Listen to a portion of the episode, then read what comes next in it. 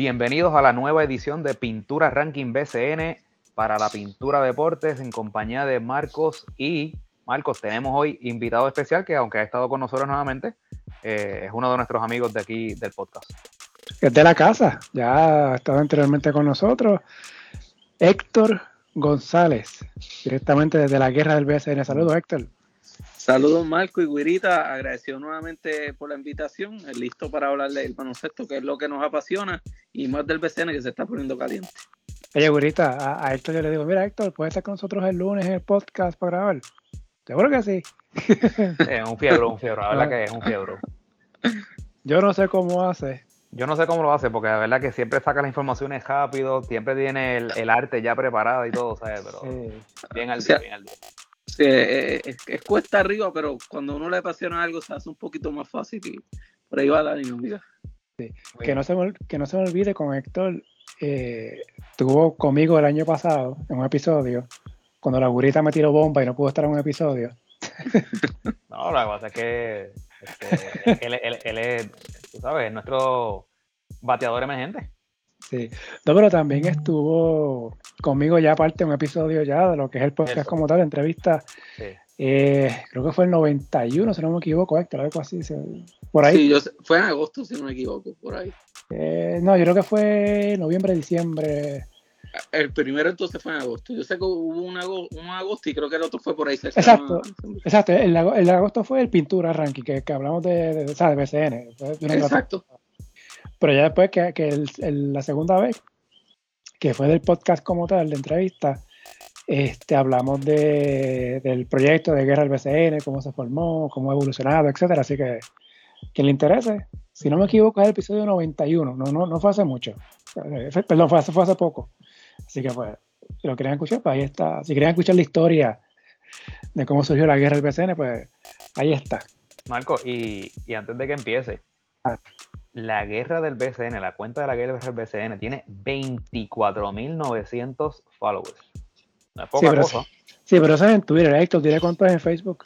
En Facebook, eh, creo que fue la semana pasada que entró en 398.000. ¿Cómo? Y Instagram está en 46.600. Marco, ¿pero qué es eso? Para que tú veas. Es el ah, medio millón entre las tres plataformas por ahí. Ah, no, no, y tiene hasta una aplicación móvil y todo, así que Ah, está, en, todas. Está en todas, Marco. La página, eh, exacto, la aplicación, la página. Y tiene podcast. Increíblemente tiene tiempo para trabajar.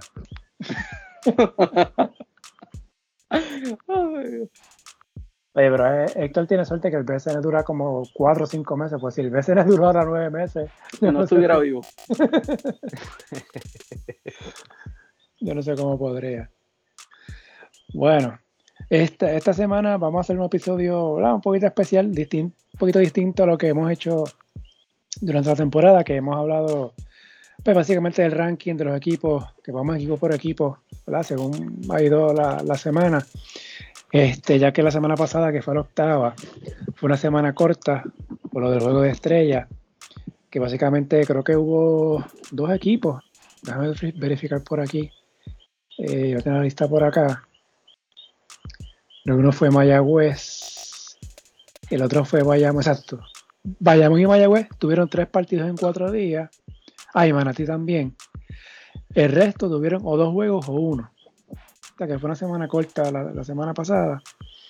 Este, así que hoy, ¿verdad? Por lo menos para mí, básicamente, estamos empezando la segunda mitad de la temporada, incluyendo ¿no? el, el último mes de la serie regular, lo que entonces esperamos que sea la postemporada ya para mediados de junio hasta finales de julio, se supone, ¿verdad? Porque hay selección, hay mundial, así que pues, se supone que esto se acabe a finales de julio. Así que nada, vamos a repasar un poquito el ranking bien por encima. Eh, y luego pues hablamos ¿no? de las impresiones de lo que ha sido la primera mitad de la temporada, cosas que han pasado, este, impresiones, lo, que nos salga en la próxima, próxima hora, más o menos, que vamos a estar hablando de BCN. Este, oye, primero, antes de hablar del ranking, quisiera que me dieran sus impresiones del juego de estrella del fin de semana. Héctor, ¿tú que estuviste ahí? Ese en mi caso tuve la oportunidad de ir eh, ambos días, empezando con el juego de celebridades y las competencias. Me pareció que fue el mejor día de los dos y me impresionó porque mi expectativa para ese juego de celebridades estaban en el piso, para serte sincero, porque el año pasado dio mucho que desear y la, la historia te dice que obviamente es un juego que no te trae mucho a la mesa, sin embargo, este año se vio una vibra diferente. Básicamente todo el juego, los fanáticos ni se sentaban.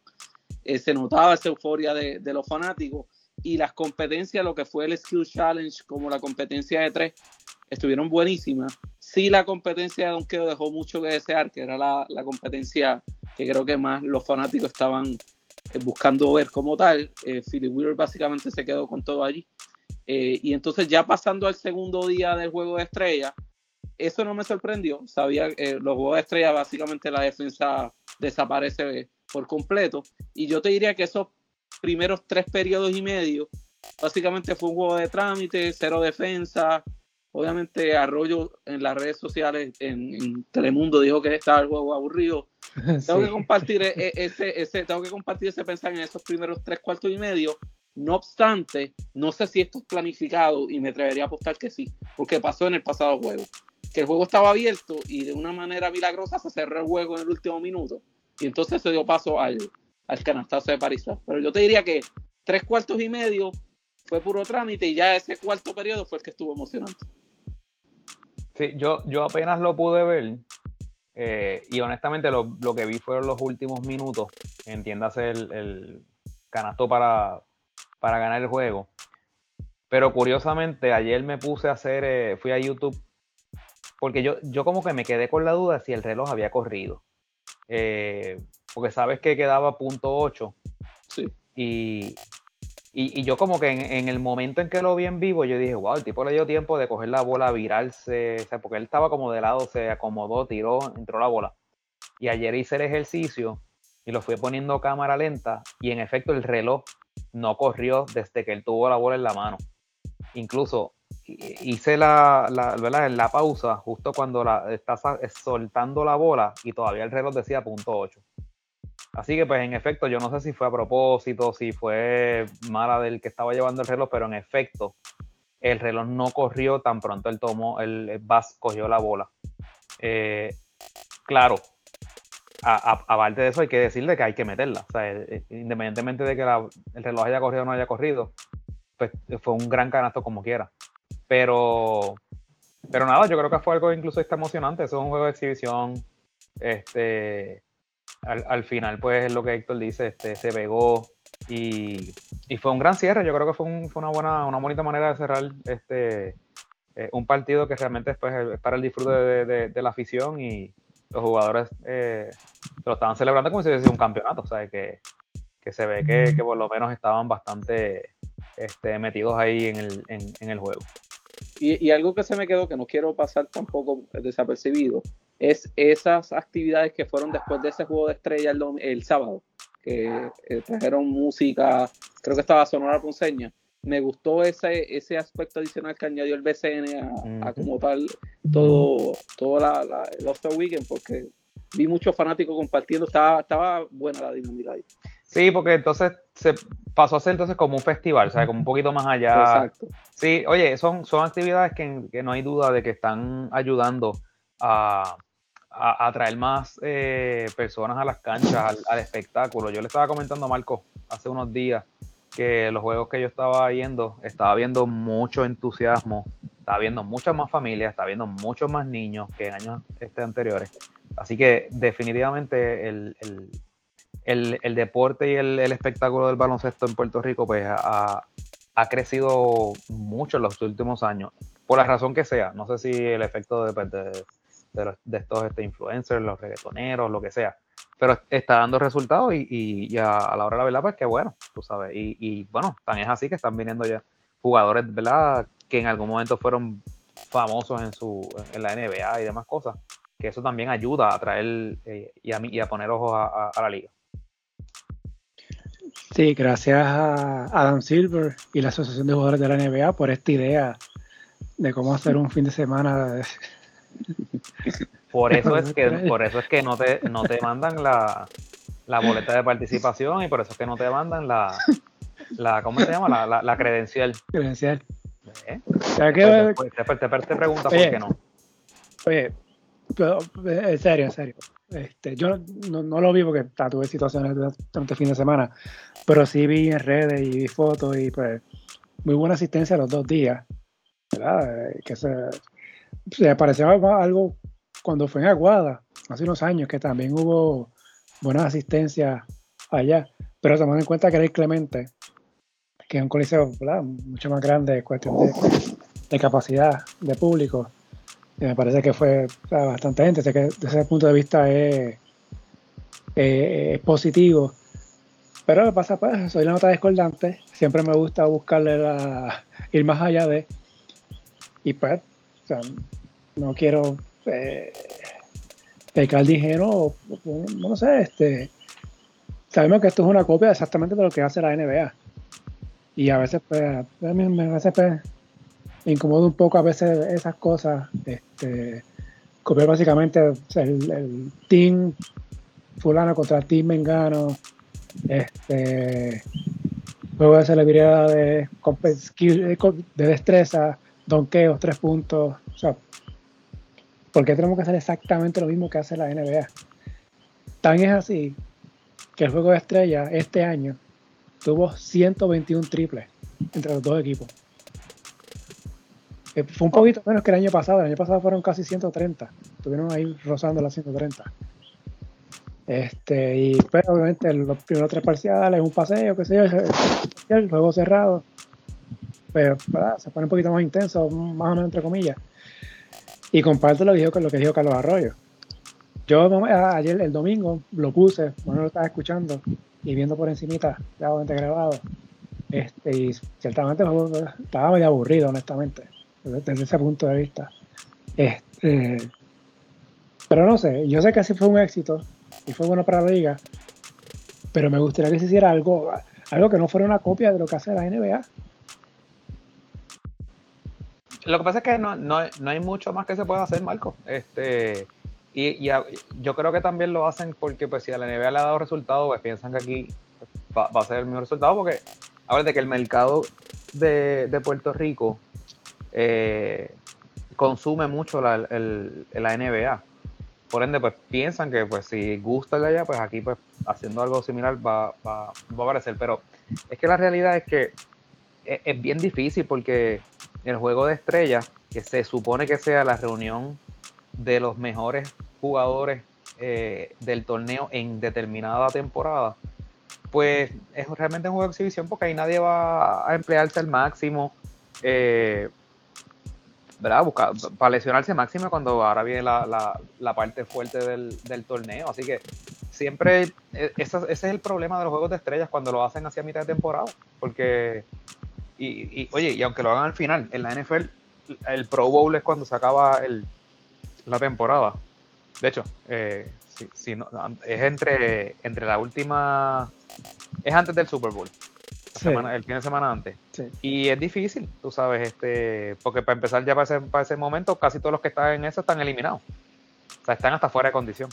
Sí. Es, es bien complicado, o sea, es bien complicado. O sea, la, la realidad es que lo ideal sería que los mejores eh, jugadores jugaran a la máxima de sus capacidades para ver si es verdad. Pero eso nunca va a pasar. Así que pues, es un espectáculo, Marco, y, y lo que va todo el mundo a zumbarla de tres. Ahí no, ahí no hay más nada que Sí. se pase. Y también otra cosa ideal sería que publicaran las votaciones. Por alguna razón nunca se publican. Yo no sé si Héctor tiene información de cómo fueron las votaciones, pero los únicos números que se supieron fueron los de los capitanes, Exacto. de Jader y de, y de Ismael.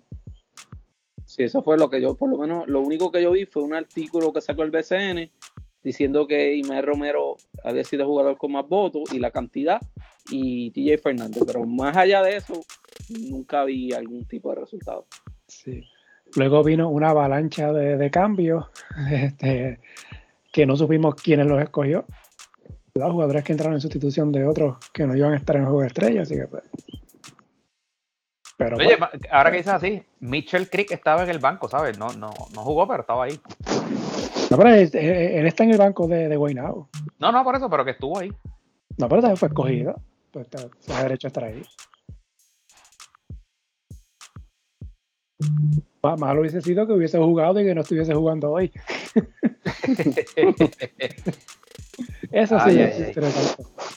Que de hecho, ahora, que- ahora que dices eso, el, el amigo Timothy Soares, porque no es Suárez, es Soares. Oye, ¿verdad? Es en Suárez. Marco, ¿Cómo- 17 con 8. Yo te estoy diciendo, se ¿Cómo, va, cómo, lo- cómo lo van a sustituir? Se va Cousins y, como venga, y viene Creek.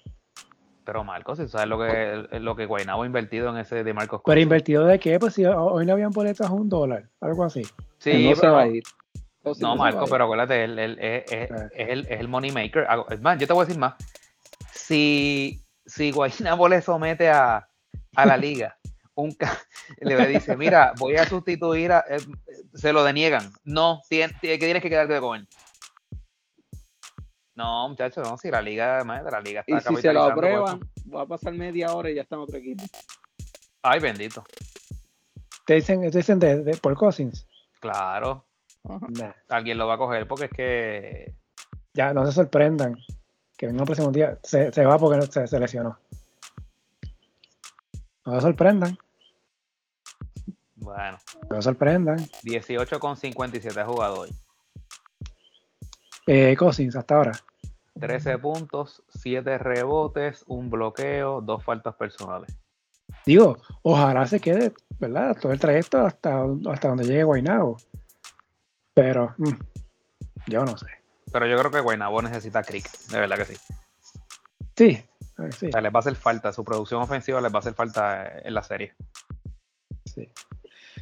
Pero, nada. Bueno, entramos al. Sí, al- pero por último, lo del para finalizar los Juegos de Estrellas fue el fin de semana de Javier Fernández. Oh, sí, Ganó dos de las competencias, su equipo la ganó, consagración. capitán del equipo. Creo que fue el segundo jugador con más votos también en lo que fue. Sí, literal, en los dos capitanes, que fue Romero fue el primero. Bueno, pero no, no necesariamente. Porque puede haber sido que el segundo del grupo B haya tenido más votos que Jader. Eso pudo haber pasado. Bueno, yo recuerdo que yo vi la cantidad y Romero tenía más. No, no, Era- no, sí, por eso. Ah. O sea, Romero tuvo creo que 12 mil algo, algo, algo así. Exacto. Sí, Jader tuvo, fueron 9 mil y pico, más o menos, algo Sí, así. estaba por ahí. Pero que te digo yo, yo no sé quién fue el segundo de la votación del grupo B o de la sección B, Ah, como le quieren decir. Quizás ese segundo pudo haber tenido más votos que Jader. Pasa que Jader fue el que más votos tuvo del grupo A. Exacto, sí, ahí tienes razón. O sea que no sabemos, y pues la verdad no sabemos cómo fueron las votaciones, pero nada. La cosa es que fue capitán de su equipo y su, y su equipo ganó. Así que pues, fue un fin de semana este que yo sé que no, que no se, él no lo va a olvidar nunca. bueno, vamos para ranking rapidito. Sí, vamos a darle. Eh, porque quiero hablar de otros temas, ¿verdad? Eh, esta semana hay nuevo eh, sotanero, Humacao. Eh, yo creo que Humacao, lo que es Humacao, Manatí, Fajardo, creo que ya estos equipos ya, no sé ustedes, pero Los englobamos, Marco. bueno, lo- bueno, el caso es que en el caso de Manatí, para el para el ranking lo puse noveno. Eh, número 12 está Humacao, número 11 Fajardo. Y no sé si quieren hablar primero de esos dos, porque son los últimos dos de. Son los últimos dos del ranking y son los últimos dos del grupo B. Sí, le paso el balón a Héctor ahí para que diga algo ahí. Sí, en el caso de un Macao, que, que es el, que está en el sótano ahora mismo, eh, se ha visto cómo Roca ha intentado que le funcione algún tipo de fórmula. Yo creo, si no me equivoco, debe ser o el equipo que más cambio ha hecho de refuerzo o debe estar ahí cercano, eh, como el equipo que más sustituciones ha hecho.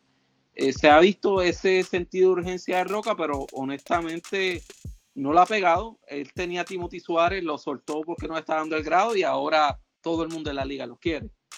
Eh, adicionar a eso, a- por lo menos los últimos dos cambios los han hecho con Ponce, pero honestamente, a pesar de que tienen tres refuerzos, ese equipo no cuaja y la fanaticada es nula. Ahí no va nadie. Y no me sorprendería que ese equipo lo muevan de municipio, porque Roca es un apoderado que cuando estaba en quebradilla criticaba mucho que la cancha no se llenaba, que había poca asistencia.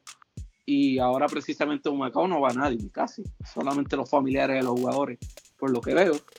Eh, no, va ni, no, no, va ni el gerente, imagínate. Eso es verdad. Está remoto, ¿verdad? Tú sabes, oye, me robaste el tiro, Marco, porque yo le quería preguntar a Héctor este, que si esos cambios los estaba haciendo el gerente general o el apoderado. No, yo estoy seguro que eso fue Joca. Estoy seguro que eso Joca. Y Varean sí es gerente general, pero para mí que es más de pro forma. Yo pienso que quizá en la contratación de refuerzo Varea puede estar ayudando como un contacto con esos jugadores, pero en términos de los movimientos de roster, principalmente de nativos, estoy seguro que es Roca el que está tomando esas decisiones. Este, o sea que lo que tú no estás queriendo decir es que el año que viene eh, serán los gallitos de Isabela. No me sorprendería. No me sorprendería. Isabela va a tener un coliseo remozado. Sí, creo que ya está, por lo que he visto en las redes sociales, está listo ya. Eh, obviamente el BCN dijo que tiene que hacer un estudio de viabilidad, a ver si esa plaza es viable o no ahora. ¿Cómo es? Pero, ah, ahora, se, ahora, se, van a poner con eso. Yo pienso que no es viable, pero no sé. ¿hicieron, ¿hicieron ese estudio para Manatí? No, yo estoy seguro que no. que no, no hubiera aprobado. Pero Héctor, ¿por qué tú crees que Isabela no? mira, no sé, como que lo que pasa es que si tú vas para Isabela, tú tienes que montar un equipo ganador del saque. Porque lo que ha pasado, por lo menos los años que recuerdo que esa franquicia ha regresado, empieza con un récord perdedor, un roster básicamente como el de Humacao, esas las últimas posiciones, y la gente no va. La gente literalmente no va a la cancha. Ahí ya tú sabes que el bolsillo empieza a pesar bastante. Y por eso es que esa franquicia ha sido tan inestable en los momentos que ha regresado, porque nunca han logrado poner un roster ganador en cancha. Y lo que me preocupa precisamente de Macao es que aunque tiene tres refuerzos hasta el momento, lo que se ha visto es que todavía le falta mucho para ser uno de los equipos competitivos en la liga. Así que si tú traes nuevamente esa fórmula Isabela, yo pienso que le depara el mismo futuro, va a ser un fracaso. Ok. Digo, en cualquier equipo que esté perdiendo, la, la, fanaticada se aleja. Eh, eso pasó hace dos temporadas en San Germán. Exacto, pero este, ahí, ahí, lo que pasa es que por lo menos en Isabela, primero tienes a Quebradilla justo al lado, que ahí obviamente está segmentando la fanaticada. Isabela tiende a ser un pueblo pequeño también. San Germán es un pueblo pequeño, pero es como si fuera gigante, porque ahí se desayuna, se respira y se come baloncesto. Eh, así que no sé si al final del camino, yo honestamente no veo el BCN aprobando una franquicia para Isabela, me sorprendería. Pienso que primero la vamos a ver en Cagua y para eso falta porque todavía no hay facilidades ahí. Muchacho, es, que yo escucho que hablan de Cagua y yo, ajá, ¿en qué cancha? ¿Será, ¿Será en eso la Morales, que esté en el parque de béisbol? Que, que se inventen ahí. Pero Marco, Marco, pronto, no te puedo decir que es el año que viene, pero te van a hacer la cancha, ¿sabes? Ya FEMA suelto los chavos. Te, van a hacer, te van a hacer la cancha, Marco. las lesiones se acercan por ahí. no, bueno. no, bueno, no va a estar antes, pero, pero, pero a Marco, te van a hacer la cancha. bueno, vamos a ver. Yo sé que las ratas están gozando en el, el Besares. Se llevan ahí ya casi seis años ahí. ahí no hay Dios que se asome por ahí y entre a esa, esa cancha. Eso viene, eso viene, ya verás. Bueno. Eh, no dijeron nada de Fajardo. Lo seguimos. que Fajardo es básicamente lo mismo, tú sabes. Este... Cambiaron hoy de refuerzo, precisamente. Ah, sí. Sí, sacaron, A, sacaron, A, Holman, eh, que no estaba lesionado, simplemente fue una sustitución normal. Y trajeron a Eric Griffin, que había jugado con Ponce hace como tres años atrás y también estuvo en la Liga de las Américas. Honestamente, a mí me parece más una movida tipo budget friendly que competitivo. Bueno, y en el caso de, de Fajardo, Marcos lo había dicho ya que, el dirigente estaba apostando más por los nativos. Exacto, eso, pero por lo menos Fajardo, como se ve la cosa, yo no ahí, ahí tendría que pasar un milagro, que llegue Toro, creo que se eliminó, no sé si al final el camino va a llegar, Holland, pero cuando llegue Holland yo creo que ya es muy tarde. Yo no creo que Holland venga. No, yo tampoco. Como el equipo como está, no. No, yo no creo que venga. Y como está ese grupo, o sea, con lo que ha hecho Guaynabo, ese Viera San Catarina Guaynabo, Carolina, el mismo Santurce y Bayamón. Ahí tienes cuatro equipos allá. A menos que este Mayagüez eh, se caiga más todavía. Y pues busquen un reto. Pero fuera de ahí, está, está difícil ya. Sacar a uno de esos cuatro de arriba, Guaynabo, Santurce o Carolina. mm, No, creo, no creo. Este, pero bueno. Eh, entonces, número 10, Ponce. Los Leones 1 y 1 la semana pasada. Ponce, yo creo que tuvo más dirigentes que, No, pero ya tiene, ¿Qué ya tienen juego? una propiedad. Ya tiene, ya tienen en propiedad. Sí. Ya, ya sabemos lo de eh, Juan Cardona que renunció. Está Carlos Morales ahora ya por el resto de la temporada. Eh, ganaron a San Germán con Carlos Morales ya en su primer juego oficial. Este, yo no sé si es suficiente para darle vuelta a la temporada en Ponce. Están a dos juegos de Mayagüez, este cuarto lugar. So, técnicamente tienen break todavía. Sí, sí. Este, yo creo que ahora van a tener estabilidad, eh, que es lo que, lo que estaban eh, careciendo y yo creo que ahora, eh, bueno, ir a ganar a San Germán no es fácil. O ganarse a San Germán esta temporada y en San Germán es tarea bastante difícil y sacaron un juego ahí duro y no fue que San Germán sea, se había quitado, San Germán seguía, seguía, seguía y, y Ponce ripostaba. Este, pude ver la parte final de ese juego y, y- no sé, yo creo que eh, yo te lo mencioné la semana pasada, Marcos, lo que hace un cambio de dirigente. En el caso de, ¿verdad? Pasó con Guaynabo. eh, y yo creo que pues la, la- la experiencia, la credibilidad que tiene Carlos Morales. eh, y, tiene buenos asistentes, ¿sabes? Carlos Rivera y Toñito Colón, ¿sabes? Son dos eh, jugadores probos en, eh, en esta liga que los, que los chamacos jóvenes, ¿verdad? Pues, pues, pues van a respetar. Este, así que yo creo que poco a poco puede- pueden ir engranando y, como va la cosa, yo creo que le pueden hacer pasar el susto a Mayagüez y pasarle. Héctor, ¿algo quieras decir de Ponce? Eh, sí, mira, totalmente de acuerdo. Pienso que peor de cómo estaban las cosas en Ponce no se pueden poner. Eh, pienso que ahora está esa oportunidad, un nuevo dirigente. Se- últimamente el equipo, aunque ha perdido, aparte de la victoria que sacaron en San Germán, sí se ha notado un poco de más, más brío, como que un equipo un poco más diferente a como estaba jugando al principio de temporada. Eh, han hecho los movimientos de refuerzo honestamente no creo que Wilson y Cole sean la pareja de refuerzo ideal para ese equipo. Pienso que tienen que hacer dos movimientos adicionales. Eh, principalmente también hay que mirar de cerca qué va a pasar contra Fraser, que ya se eliminó, aunque tienen que entablar esa conversación con el equipo de Rusia, a ver si pueden llegar a un acuerdo económico, lo cual yo creo que es cuesta arriba, porque él tiene un contrato multianual allá. Pero pienso que si en esa sección a uno de esos equipos que tiene potencial para crecer es precisamente Ponce, y es- también hay que mirar de cerca, como tú decías ahorita, lo que es el caso de Mayagüez si se cae, es ahí puede estar la, la oportunidad perfecta de Ponce. Sí, vamos a ver qué pasa en Ponce y qué, qué recomienda el asesor Oveja. Qué cosa que Asesor de asuntos internacionales. Que de hecho, eh, Héctor, es así, está- es, así. que- Héctor, pero él, él- lo- como que lo vi en el, en el fin de semana, ¿verdad? Que estaba ahí. sí, estuvo ahí. Sí, en el- en el- él estuvo en el juego de estrellas. Yo lo vi hablando mucho con Joca y ya mismo termina un bacao. No, bendito, pero no, no le hagan eso. Pobre Pero sí muchacho. ahí. Eh, No, no, para, para probablemente, no, oye, no, no, no, no, probablemente lo que estaban era este verificando a ver este para los centroamericanos. Oh, Pero Marco, pero si es que tú, tú lo has dicho anteriormente, si los, los tres van a estar ocupados, alguien tiene que ir.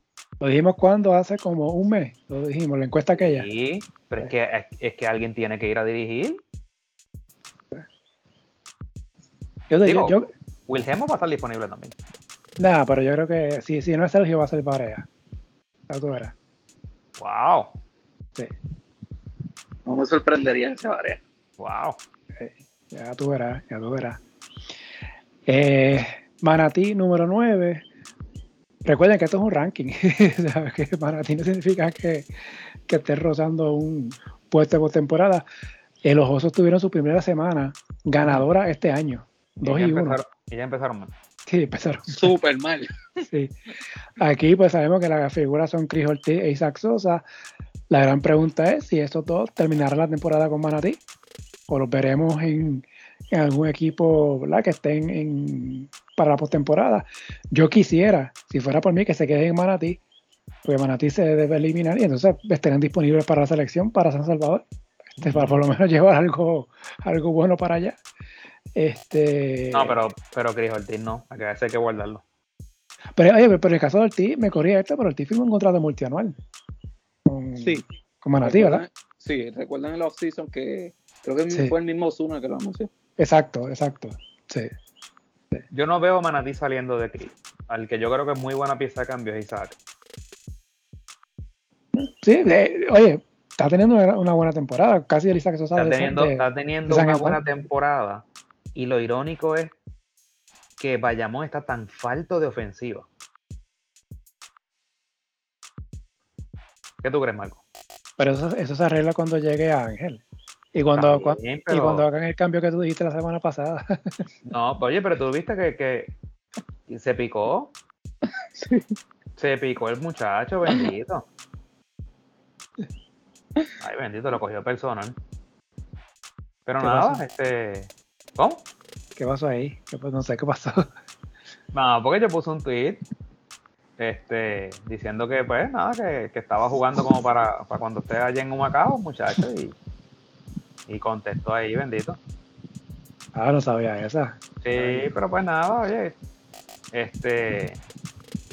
Bueno, ya tú lo sabes. Justin Reyes se va a ver bien ese uniforme de Bayamón. Ah, ya. Oye, la fecha de cambio es la semana que viene, ¿verdad? Creo que es el 22, ¿verdad, eh, Héctor? Eh, sí, hoy escuché que la movieron para el 25. Ay, bendito sea Dios. Sí. Pero ven acá, ven acá, ven acá, para, para, para, para, para, para, para, para, para, para, para. No, no, en serio, no, en serio, en serio. Yo tengo entendido que esas son cosas que se discuten en la junta de directores antes de comenzar el torneo. Exacto. Sí, por eso, pero tú no puedes cambiar eso ahora. Tú estás cambiando las reglas del juego en, en el medio del torneo. Por lo menos eso fue lo que escuché hoy, que entrevistaron a un agente y él dijo claramente dos cosas. Él dijo primero que habían movido la fecha para el 25 y que supuestamente Arecibo estaba en busca de un centro. So, tiró ya en medio de que Tomás Joven se usaba pronto. Wow, pero, pero es que para que hayan cambiado la fecha tienen que haber celebrado una, una reunión de, de apoderados. Quizá pasó y no nos enteramos. Digo, la única, lo único que me puedo imaginar es que lo hayan, lo hayan hecho el, el sábado, antes del juego de estrellas, ¿verdad? Por Zoom. Sí. o, de- o después, Pero- en la barra. Wow. Pero cambiar eso así en medio del torneo. Hmm. Ey, ven acá, pero acá se hablan de un agente de esas cosas. Buena pregunta. Bueno, pero, pero, pero, pero no fue un agente el que el que soltó la sopa de, de Juan Cardona y, y Arecibo. Sí, porque cuando, oye, Marco, oye esto, el viernes Ah, estoy oyendo que te acuerdas que te lo mencioné que yo, yo, yo ni, yo ni sabía, porque hace muchos años que no escuchaba la descarga deportiva. Y me da por, por la cambiar las emisoras y caigo en el- y me empiezo a escuchar y estaban entrevistando al gerente general de Ponce. Muchacho, y le preguntaron y el tipo habló sin, como si estuviera hablando con, con, con un pana. Muchacho, y le preguntaron por lo de Juan Cardona y el tipo, bueno, soltó por ahí para abajo. Y entonces, pues, él, él- él dijo que, que sí, que, que ellos pretendían llevar la situación ante la liga, porque, pues, entendí- a, su mejor entender, ahí había tampering. Este, aunque prueba. eh, no sé, no, no, no, ¿verdad? Pues, no, no, no, no es todo tampoco en, en, en interioridades, pero lo que sí te puedo decir es que lo, lo que se, después lo que escuché era que, que no, o sea, como que no había nada contra Arecibo, o sea, que no había manera de probar solo Arecibo, pero que eso era un, que supuestamente que era eh, que un agente, que era el que había hecho el ofrecimiento eh, de Juan Cardona, o sea, como que no fue que el equipo hizo el acercamiento directamente. Así que, pero no, no, no nos extrañaría nada, porque sabes que en esta liga eso es, eso es bastante común. El año pasado, hubo una persona que públicamente admitió que fue parte de tampering de varias veces con uno de los equipos y la liga no hizo nada. ¿Tú crees que van a hacer algo ahora? Y la persona está en la liga, o por lo menos está, está trabajando con uno de los equipos, en una de las transmisiones. Ya, yo estoy aquí tratando de pensar y no me acuerdo. Nuestro pana. bueno, me dices después. Te, te, después, te después. Pero nada. Y nada, cuestión de la gente, cuando usted escuche eh, chismes o cambios o cosas así, muchos de esos rumores vienen de los agentes. Así que eso, y eso pasa en Estados Unidos, en la NBA. Mm. Cuando tú ves a Walsh tirando una bomba de esa, muchas veces son los agentes los que le tiran, la, le tiran el aviso a él. Así que, Vaya. Así que eso no es. Esa es la fuente de Keating también. ¿Quién sabe? ¿Quién sabe? ¿Quién sabe? Pero esa fuente Keating está. Keating tiene más fuentes que Guaynabo. Donde está el palo, no, no, falla una. No, no. Oye, este, entonces, eh, eso fue Manatí número 9, Arecibo número 8. Eh, salió Tony Ruiz. Entró, bueno, entró no, está Pedro González de dirigente interino hasta la fecha, hasta el momento que estamos grabando. Tiene 2 y 0. 2 y 0. Hasta el momento, claro. Fueron juegos, ¿ves? Mayagüez, Humacao. Eh, digo, Mayagüez le ganó a Bayamón la semana pasada, ahí en Bayamón. Eh, pero Mayagüez sabemos que está ahí frío y caliente, quizás más frío. Eh, no sé si esto ya se, se soluciona el problema. Yo desde el año pasado vengo diciendo que en el caso de Agresivo, este equipo tiene que empezar a renovar. Y es desde ya, y no lo están haciendo. Y entonces, básicamente, pues aquí la soga partió por los finitos. es más fácil votar a uno que votar a 12 o a 15. Yo no sé si aquí el asunto sea el dirigente, pero que este equipo ya tiene que empezar a renovar. No sé cómo usted lo ve. Sí. Bueno, pues que ellos quisieron exprimir esa, esa vaca hasta que diera la última gota. Este, y tenían la esperanza esta temporada de que todavía, ¿verdad? Pudieran, pudieran sacarle un, un, run largo. De hecho, yo, yo pensaba que, que, lo iban a hacer y nada quita que puedan llegar. A lo mejor enderezan el barco y, y, lo hacen, pero, pero ya, ya tienen que empezar a, a mirar este, otras piezas. Eh, y, y, y, también, mira, eso es como cuando tú, tú tienes un, automóvil y tú, y tú dices, diablo, yo me quiero quedar con este carro porque es que me gusta mucho, pero a la misma vez tienes que empezar a, a pensar, en la medida que te quedas con un automóvil eh, mucho tiempo, pues a la hora de cambiarlo, pues va, va a valer menos. Y, y, pues básicamente pasa lo mismo, o sea, tú tienes que ir pensando en que ya hay jugadores que todavía tienen algún valor en esta liga, que puede que ya sea el momento de sacarle algo a cambio. Este, me viene a la mente, por ejemplo, un Walter Hodge, que todavía tiene mucho valor en esta liga, eh, pero ya es un veterano, o sea, ya tiene, ya tiene años. Eh, David Huertas ya está empezando a decaer, ya por eso no te van a dar muchísimo. Eh, Víctor Lee, no sé si, qué sé yo, el, mismo este Cristian Pizarro, a lo mejor puede sacar algo por él, pero pero evidentemente tienen, tienen que empezar a, mover a mover fichas porque en el caso de Arecibo, a diferencia de otros equipos, por ejemplo, como Mayagüez, que le han dado oportunidad a jugadores jóvenes como Jordan Cintrón, como Jonet Walker, eh, en el caso de Santurce, que está Isaiah Palermo y, otros equipos, eh, en el caso de Arecibo uno no ve eh, que le estén dando oportunidad a los jugadores que ellos hayan cogido en los drafts, o sea, que, que tampoco están inyectando juventud a ese equipo. ¿Cómo tú lo ves, Héctor? Mira, totalmente de acuerdo. Pienso que quizás se les quedó esa esperanza de que podían hacer otro run, pero desde que pasó lo que pasó la pasada temporada en la, en la postemporada, principalmente contra San Germán, que básicamente se quedaron sin piernas, yo pienso que ese movimiento de personal tenía que empezar desde el mismo season. No obstante, obviamente sabemos lo que pasó con, con el pasado dueño agresivo, toda esa situación. Yo pienso que eso atrasó quizás eh, ese, esa reestructuración de, Arecibo, y al final del camino, cuando todo se solucionó, era muy tarde. Ahí la única firma que tuvieron en el off-season fue Denis Clemente, que venía de una operación bastante complicada y él ya está entrado en edad. Eh, y también, por lo menos, lo que ha pasado hasta el momento en términos de de BCN no se le ha visto esa urgencia de hacer algún movimiento de nativo. Daddy vuelta a un jugador que yo creo que todavía tú puedes conseguir una buena pieza por él. Eh, como dice Wirita, también en el caso de Víctor Lee, pienso que también puedes hacer un buen movimiento. Y de igual manera, pienso que Arecibo ha estado toda la temporada tratando de dar con ese segundo refuerzo. Eh, París le ha desempeñado bien, pero ese segundo refuerzo todavía no han logrado encontrar el jugador perfecto ahí. Pienso que Tomás Robinson te hace más daño que bien. Así que si Arecibo logra contratar o, firmar un centro de impacto, pienso que quizás pueden enderezar un poco el barco. Pero con todo y eso, no lo veo un equipo eh, de campeonato ahora mismo. Ya creo que la guagua ya, ya le pasó. Sí, estoy, de acuerdo con esto ahí. Yo, en el caso de Arecibo, recuerda que el cruce de primera ronda son entre, entre divisiones.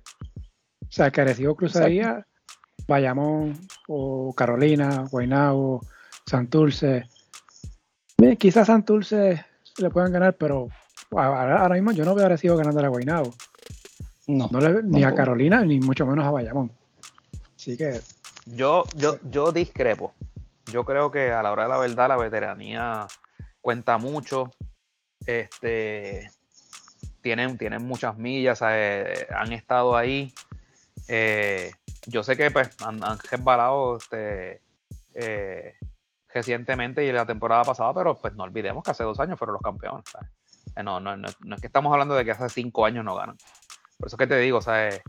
yo creo que si un movimiento aquí, un movimiento allá, un buen refuerzo adicional, yo creo que pueden, pueden, pueden poner ese equipo otra vez en el mapa no sé, de aquí a tres o cuatro semanas hablamos otra vez, a ver. Bueno, veremos, veremos. Eh, San Germán, el número 7. San Germán, inexplicablemente, pelea por el 16 con Mayagüez, le gana. No es la primera vez que pasa este año. Entonces pierde con Ponce, un equipo que Ponce llevaba cinco derrotas corridas. Este equipo, San Germán se mantiene segundo en su grupo porque Arecibo tuvo esa mala racha. Eh, por eso que San Germán está, sigue segundo en su, en su sección. Eh, ya, obviamente, sabemos que ya está eh, Nate Mason. Seguimos esperando a Holly Jefferson. ¿Llegará? ¿No llegará?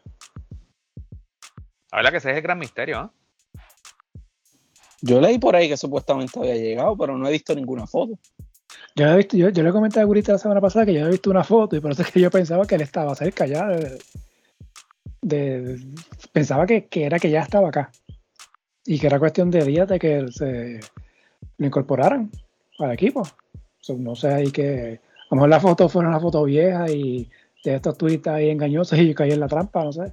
Este, pero ciertamente esa, esa es la gran incógnita. Claro, Tony Bishop ha tenido una buena temporada. Y estoy seguro que muchos equipos hay pendientes a que cuando, si es que llega Jefferson y San Germán libera a Bishop, pues van a ir a, contratarlo. por lo menos para mí. Definitivo. Y, en el caso de San Germán, lo que a mí me ha impresionado es cómo han logrado aguantar ese empuje a lo que llegaba Mason, a lo que llegaba Jefferson si finalmente se incorpora. Porque cuando uno miraba este roster a principio de temporada, tú le sumabas que perdieron a un Branch, a Waynau, y ellos más allá del draft no hicieron ningún movimiento, ninguna firma de impacto. Y yo pensaba que iban a tener un inicio un poquito más eh, lento hasta que llegara Mason y Jefferson, pero se han mantenido ahí, han ganado grandes juegos, están en la segunda posición. Y al final del camino, si es una decisión dolorosa cambiar a Tony Bishop, que ha tenido un rendimiento espectacular, pero al final del camino Jefferson es Jefferson, aunque no te abre la cancha como Bishop porque Bishop sí te mete el triple. Pienso que lo que te trae Jefferson en cancha es muchísimo más de lo que te puede traer Tony Bishop y al final del camino no me sorprendería si con esta integración de Jefferson San Germán puede treparse en esa primera posición. Y en el caso de San Germán, yo creo que el trabajo que ha hecho esta temporada Josué Verazo eh, ha sido, sí, porque ahora que, Luis Hernández está afuera y va a estar afuera por, buen tiempo, ese muchacho sin tener el, eh, el, físico, la estatura, qué sé yo, eh, pero josea mucho, rebote, y de vez en cuando mete el, triple, sabes que creo que, le ha traído mucho es más, te voy a decir más. Héctor, mira a ver si estás de acuerdo conmigo. Josué Erazo ha venido a hacer lo que fue Onsi Branch. Yo te diría que hasta un poco más. ¿Verdad que sí? Sí. Está un poco Lo ha más. hecho perfecto. Este, que yo creo que ahí en ese sentido, pues San Germán pues no perdió mucho con, con la salida de, de Branch. Eh, y ciertamente, como dice Héctor Marco, eh, cuando llegue Holly Jefferson, pues ese equipo va a subir. O sea, el equipo está muy bien y se va a poner mucho mejor con ese otro refuerzo. Sí. Así que nada, veremos entonces eh, cuando finalmente llega eh, Jefferson. Ese es el número 6, Carolina, los gigantes, que tuvieron varias semanas en los primeros lugares de este ranking. Bajaron del tercero al sexto lugar. Eh, perdieron con Bayamón, que no fue sorpresa. Quizás la sorpresa fue que cogieron una paliza de 25 puntos. Y luego perdieron en su casa con Manatí, que eso es imperdonable, por, por lo menos para mí en mi evaluación del ranking. Eh, no sé si es que pues, fue una mala semana para Carolina y pues borrón y cuenta nueva, ¿verdad? Est- Esta semana. Este equipo está completo. Obviamente, vemos que José Ortiz se lesionó hace un tiempito y pues, que parte de- era parte de la rotación de los, del banco. Pero fuera de ahí, ya están los que faltaban, ¿no? Que eran Condit y Waters. Eh, no sé, el caso de Carolina fue una mala semana, la semana, la pasada semana. Algo de qué preocuparse. Haber perdido en casa ante Manatí. A mí, a mí de Carolina lo que me ha estado un poquito sospechoso es que los últimos dos juegos Waters prácticamente ha desaparecido. Y no sé si es que está, tiene alguna lesión y no, nadie lo sabe. No sé qué está pasando con él porque en el último juego precisamente, creo que fue en el juego de Bayamón, el que ellos le dieron una paliza, recibieron una paliza en el rancho. Eh, Waters vino a tirar su primer canasto de campo casi en el cuarto periodo. Eh, y también lo que es Rod y lo que es Clark, no sé, principalmente Rod no lo veo como como un refuerzo ideal para ese equipo. Pienso que no es su necesidad, pienso que necesitan eh, más presencia en la pintura y cuando uno ve el juego, básicamente Rod lo que está es flotando. Se queda en el área de tres puntos, no, no penetra en la pintura, no hace nada. So, yo, Carolina, hago un movimiento por Rod y, tam- y lo pensaría también para hacer un movimiento por Clark, por los dos. Mira, en el caso de Víctor Ruth, eh, Marco, ¿te acuerdas cuando vino inicialmente con Aguada antes de pasar a, a Fajardo? Sí. Que era, era un jugador de la pintura fuerte, apenas salía de- del área pintada, eh, muchos rebotes, su ofensiva era cerca del canasto, pero esta temporada yo, yo fui al juego de aquí de, Carolina en, Guaynabo y ese tipo metió como siete canastos de tres. O sea, es, que yo decía, pero el tipo lo único que hace es tirarle tres. O sea, no es el Víctor Ruth de antes. Este, así que abonando a lo que dice eh, Héctor, eh, pues tú sabes, es incómodo para, para los otros tiradores de, ese equipo porque si tú te vas a tener un refuerzo que te supone que te juegue, te juegue en la zona pintada y lo que vas a estar jugando de tres, pues es complicado, tú sabes, pues entonces Condit lo tiene solo. Eric Clark no, es, no, es, no tiene el físico para jugar la 4 tampoco. Eh, entonces también le gusta bombear mucho. Eh, estoy de acuerdo con, con, con Héctor. Yo creo que, que, fíjate, Marcos, cuando, cuando este Guainabo suelta a Timothy eh, Soares, eh, pues eh, eso sería una buena firma para ellos. O cuando suelten a DeMarcus Cousins. No, pero. Oye, mira, la cosa es que eh, Carolina tenía a Sheldon Mack, que para muchos lados tenían como MVP el año pasado, y volvió con el equipo este año. El equipo sale de él, y con Manatí le metió 23 puntos ahí en Carolina. Sí, pero necesitan, necesitan, necesitan alguien que, que acompañe a, a Condi de la aventura. Sí, definitivo. Bueno, eh, número 5, la semana pasada, Mayagüez. Es básicamente haberle ganado a Bayamón. Mira, salió algo, salió algo. Hablando de primicia. Oh, ¿qué pasó? Zumba, zumba, zumba. Sí, mira, parece que Humacao va a hacer otro cambio de refuerzo más. Ajá. Porque tiene en el banco a James Ennis. Él jugó con quebradilla hace un montón de años atrás. Ese me suena, sí. Sí, y entonces está en el banco de momento, para un momento, Parece que el cambio viene de ahí. Pero no viene, no viene de asistente. So, ahí parece que el que sale, James Eni no es comunitario. So, ahí lo más seguro sale o aquí Mitch, no, aquí Mitch es el comunitario de ellos ahora mismo. Y Travis Tray no va a salir, so, ¿quién es el que me queda? Bueno, pero está Figueroa. Figueroa. Ahora, quizás sacarán a Figueroa.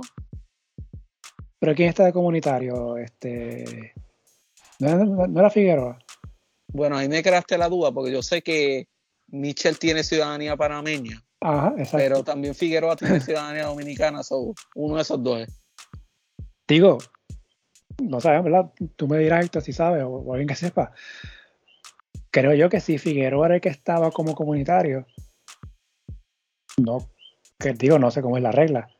No creo que si entraba Michel, pues intercambiaba, ah, pero pues entonces ahora Figueroa es refuerzo regular y Michel es comunitario. No creo que pueda ser así. No, no, no, no creo que sea yo así. creo que no. Entonces, ¿verdad? Se supone que el comunitario pues sea, siga siendo Figueroa. Exacto, pero tampoco me sorprendería que lo permita. So, No, y la cosa es que te, que te iba a preguntar el caso de los refuerzos, o sea, ¿cuántos refuerzos lleva un Macao? bueno, yo perdí la cuenta. Yo había sacado una tabla hace como un mes atrás, No, ya eso, ya eso no sirve. pero ya eso no sirve exacto. Eso ya quedó en el pasado. Yo te pregunto porque no se supone que sea, creo que un cambio por lesión y un cambio por rendimiento, ¿no? Sí, creo que está por ahí. Pero es que No, allá se, digo, es que se Por, rendimiento creo que son tres, si no me equivoco. Este Marco se lesiona No, mucho pero- allá en, en Macao. No, pero tres por, ok, pero tres por cada plaza o Sí. tres, ok, wow, pero tres, por cada, plaza, Tres, tres- tres es mucho, ¿sabes? demasiado. Y si es por lesión, no te cuentas. O si tú, por ejemplo, cambias, tienes tres y cambiaste a tres refuerzos por lesión, todavía tienes esos tres. Que en teoría se, se hacen seis. Digo, yo soy de los que creo que no debe haber límite. Tú debes tener la libertad de cambiar los jugadores que tú quieras en el momento que tú quieras. Ese, ese es mi pensar. Bueno, bueno, sí, pero, es que el asunto es que supuestamente hay una regla que dice que, que hay un límite. Por eso, pero, pero ahí es que te digo, que, que yo, yo soy de los que creo que no debería existir el límite. Yo creo Sí. que tú como, como equipo, tú debes de tener la oportunidad de, mira, si tipo dos juegos y no me, no me rinde lo que yo esperaba, yo lo quiero cambiar ya. Sí, bueno, sí, sí, exacto. Pero también, de- pero también debería haber una fecha límite para tú firmar refuerzo. Tampoco está el. Sí. Digo, creo yo, no sé. Pero nada, entonces si se enteran que Mitchell se reparó en la bañera, pues ya saben que ya tienen refuerzo para el próximo juego. Pues entonces, para, para decir que se lesionó, entonces. Sí, el cambio viene, porque si lo tienes en el banco, alguien se va a lesionar. Ya saben. Alguien se va a lesionar. Sí, certificado por el doctor Chapatín. Este, Entonces vamos a los primeros cuatro. Eh, Bayamón, los vaqueros, la pasada semana eh, le ganaron a Carolina y yo pienso que Bayamón está como que pues, cumpliendo calendario. Yo creo que sabe que termina primero en su grupo, salvo que ocurra algo desastroso en el último mes. Así que le dio un, mensaje a los gigantes, o la paliza la semana pasada. Ese pierde con Santurce y con Mayagüez. Y esta semana empezó a- la- arrancando, ganándole a, a Humacao. Eh, se ha visto algo de que Ángel Rodríguez iba a estar ya pronto regresando o, o debutando con el equipo. El gerente lo negó, dice que todavía no, no llega. Este equipo de Bayamón, Héctor. Eh, Mira, yo creo que por primera vez en bastante tiempo, eh, principalmente esta última semana, Bayamón lució vulnerable. Hacía tiempo que yo no lo veía de, esa forma. Eh, pienso que al final del camino, esa, eh, lo que es la llegada de Angelito la necesitan. Javi está haciendo un tremendo trabajo en esa posición de armador, pero le hace falta. En el caso de Braxton Key, a mí me encanta lo que hace en cancha. Si fuera yo, yo me quedaba con Braxton Key. No obstante, pienso que al final del camino se van a quedar con Doolittle porque es la fórmula que le ha dado éxito eh, hasta el momento. Pero sí, en el caso, por ejemplo, de Javier Mojica, sí se nota, obviamente, ya la edad en, en lo que es el jugador. Eh, y como te dije, Bayamón se ha visto un equipo vulnerable y para llegar hasta home, como dicen por ahí, necesitan integrar a Angelito lo antes posible. Y entiendo que hoy el paso a la próxima ronda, eso se va a tardar más todavía. Así que hay que tener cuidado porque no me sorprendería eh, que Bayamón pueda bajar de esa primera posición. Específicamente cómo está jugando últimamente Santurce. Carolina estaba bien cerca, pero tuvo un traspié y perdió dos al hilo. Pero yo te diría que esa primera posición, como en temporadas pasadas, esta temporada no te podría decir que está 100% segura para Bayamón. Sí, yo los veo igual. Veo que están teniendo problemas este, para anotar, pero todo eso se soluciona trayendo a Justin Reyes. ustedes se ríen, pero ustedes se ríen, pero es que yo les estoy dando ideas y no, no me hacen caso.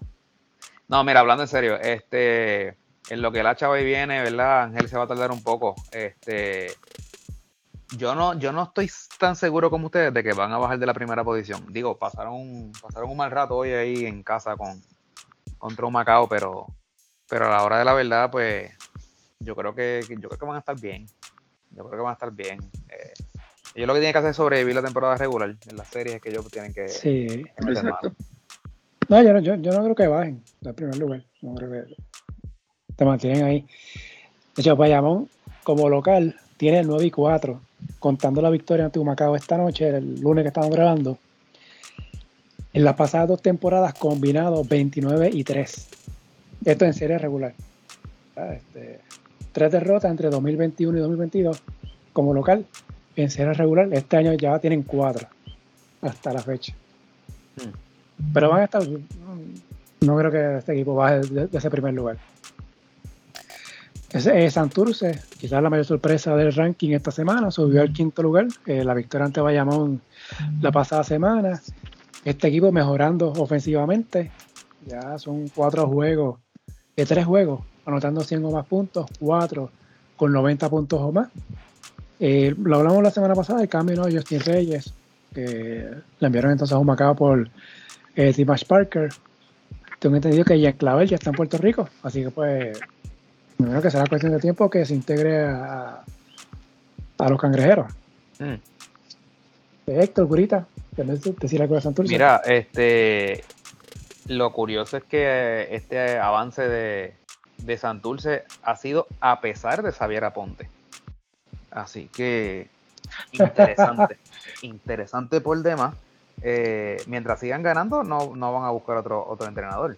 yo creo que pues se van a quedar con él. Y si tú dices que ya llegó ya en Clavel y lo integran, eh, son, son, son puntos lo que viene por ahí. Así que lo único pues que va a haber disminuido su tiempo de juego estos muchachos, este Ares Matías, Palermo, el mismo eh, Plomer, porque pues, Jean Clavel va a venir aquí a, jugar 25-30 minutos.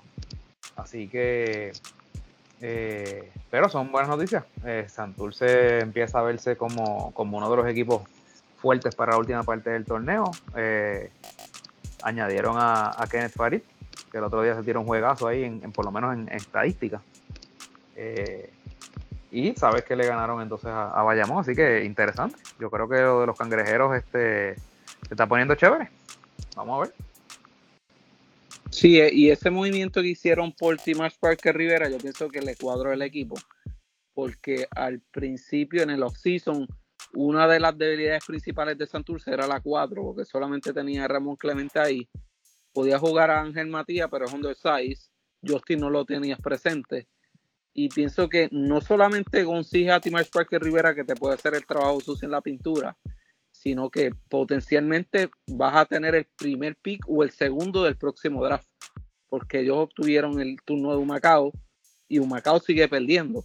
Y por lo que se ve, ese último pick pudiera estar entre, ese primer pick pudiera estar entre Manatí eh, y Humacao, así que eh, fue una gran movida para ellos. En el caso ahora, si se cuenta la integración de Parker, pienso que ya, aunque Kenneth Farid lo, lo, ha hecho sumamente bien, principalmente en el último juego, pienso que si Diallo está disponible, que creo que lo debería estar en las próximas semanas, yo no pensaría en hacer ese cambio. Yo rápido hago un movimiento por Diallo y entonces ahí entiendo que me, me cuadraría el, el equipo mejor eh, Stockton, honestamente, desde que llegó ha cambiado ese equipo un giro 180 grados.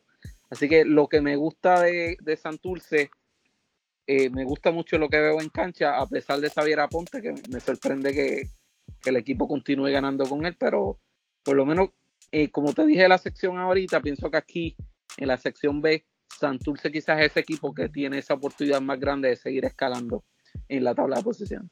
Héctor, te pregunto, eh, estoy casi casi de acuerdo contigo con lo de Chick Diallo versus Kenneth Farid. Lo único que me preocupa es que creo que Farid es un poco más ofensivo. Diallo yo creo que es más rebotero, más defensivo.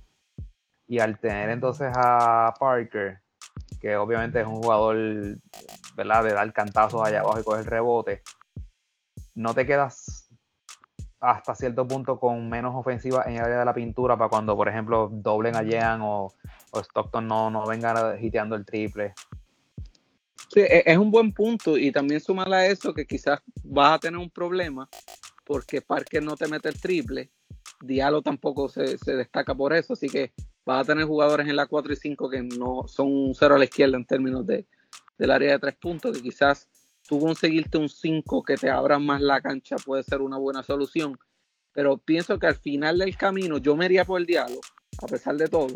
Y si no es diálogo, como quiera movería a Kenneth Farid por un centro natural que me pueda abrir la pintura. Yo pienso que Timothy puede ser un complemento perfecto ahí también.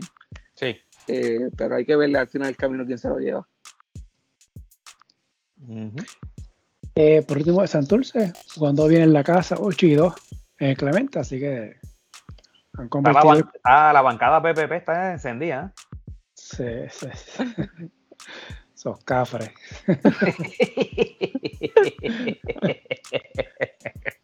Pero están gozando, porque el equipo está jugando bien, así que... Pues. Por lo menos ahora la cerveza no les importa pagar las caras. Sí.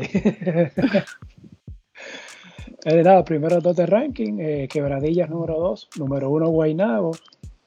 Eh, lo cogemos juntos, ¿no? Este, no hay cambio entre ellos. Ya esta noche eh, Guaynabo volvió a ganar. Los Mets han ganado 11 de 13 juegos. Luego de aquel inicio de 1 y 8, una paliza por 37 ante Manatí. Ganaban hasta por 47. Eh, anotaron 121, o sea, son dos juegos corridos para Guaynabo, anotando más de 110 y dando dos palizas de 30 o más. Eh, claro, Fajardo o Manatí, pero palizas son palizas. En el caso de Quebradillas, todavía no ha jugado esta semana. Juega mañana, bueno, martes, eh, cuando visita Ponce. pero este equipo se recuperó de aquella derrota en Guaynabo, ganó dos juegos la semana pasada mejor récord de la liga hasta el momento que estamos hablando. Algo que quieran decir de los si los primeros piratas y luego los Mets. Son eh, miren, en el caso de, de Quebradía se ve un equipo sumamente completo.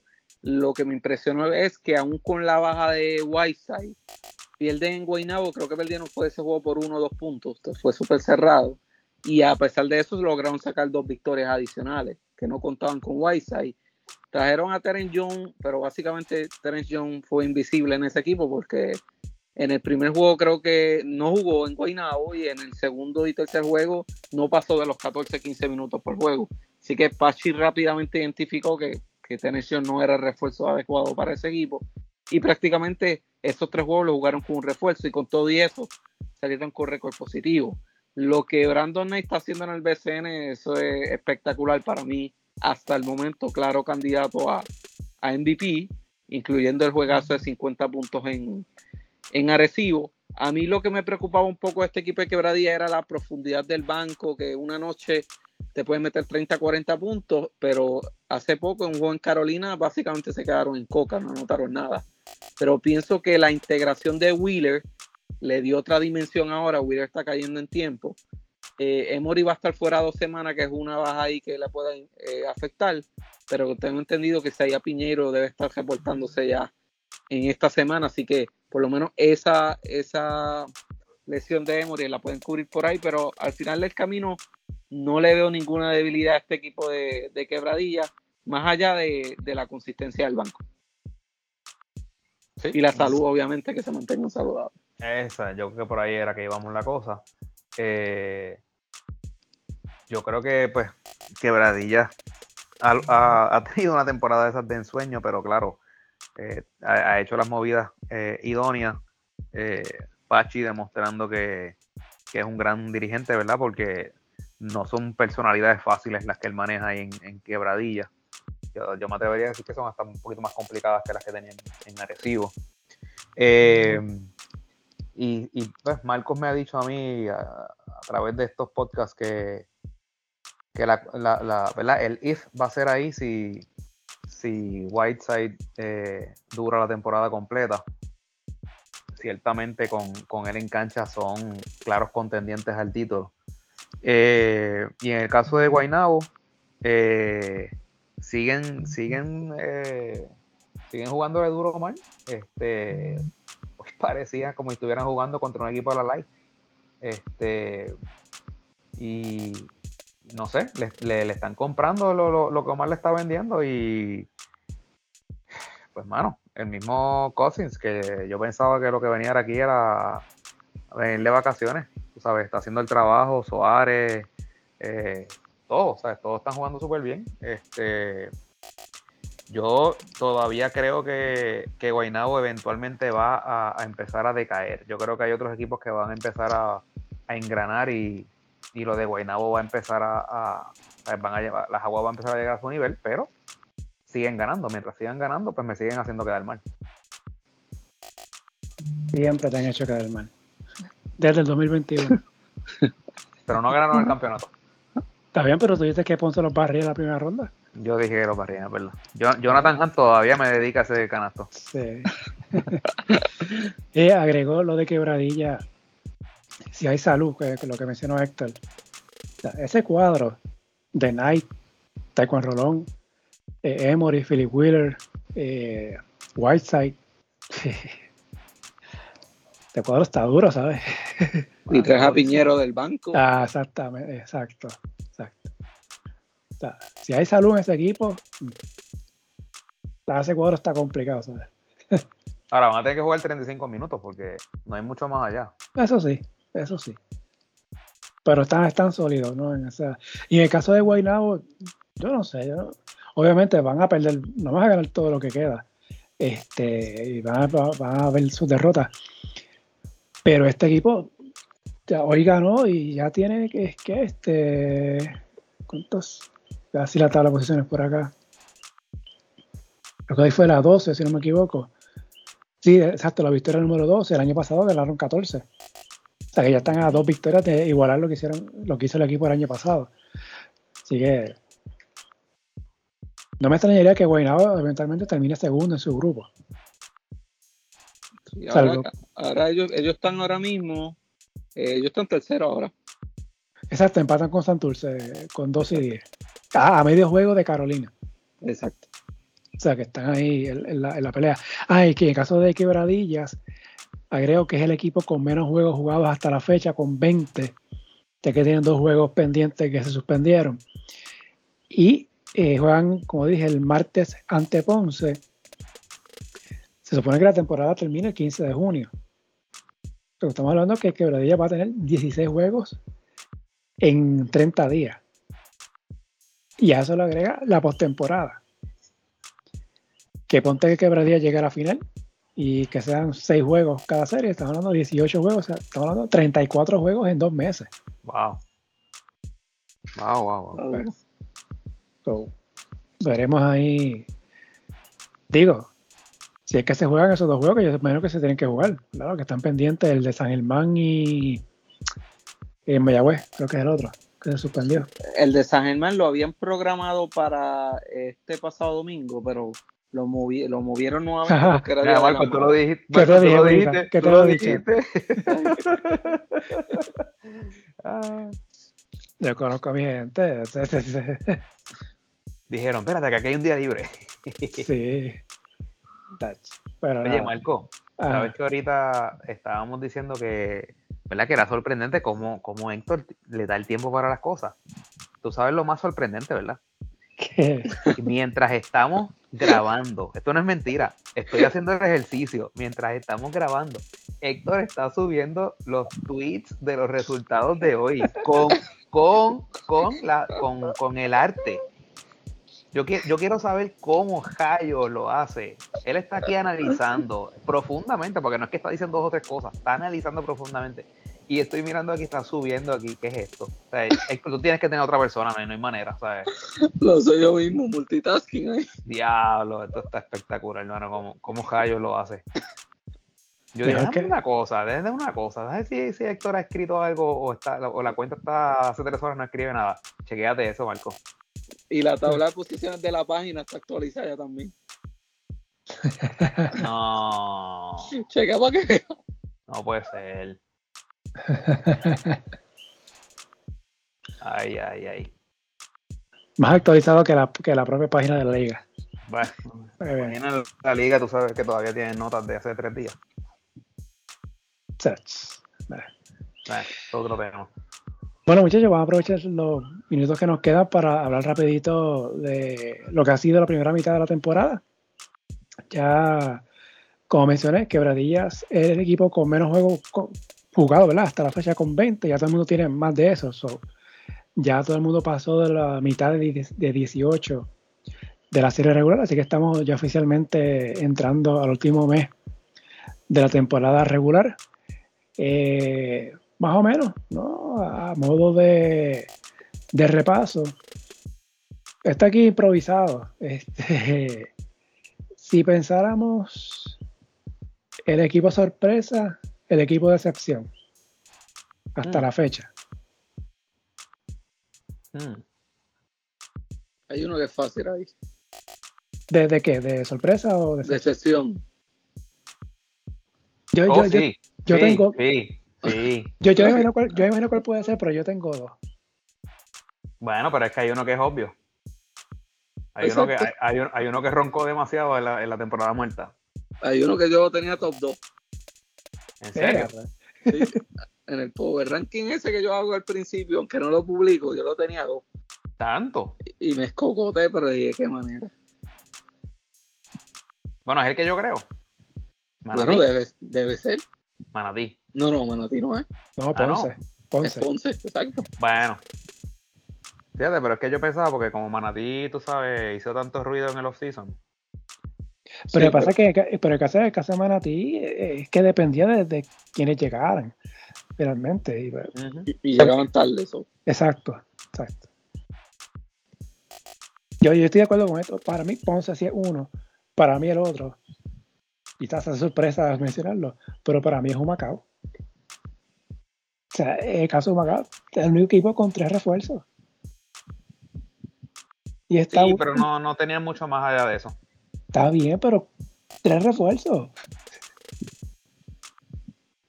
O sea, y sigue último otra vez, otro año más último. O sea, ¿cuántos años le van a seguir último para tener de refuerzo?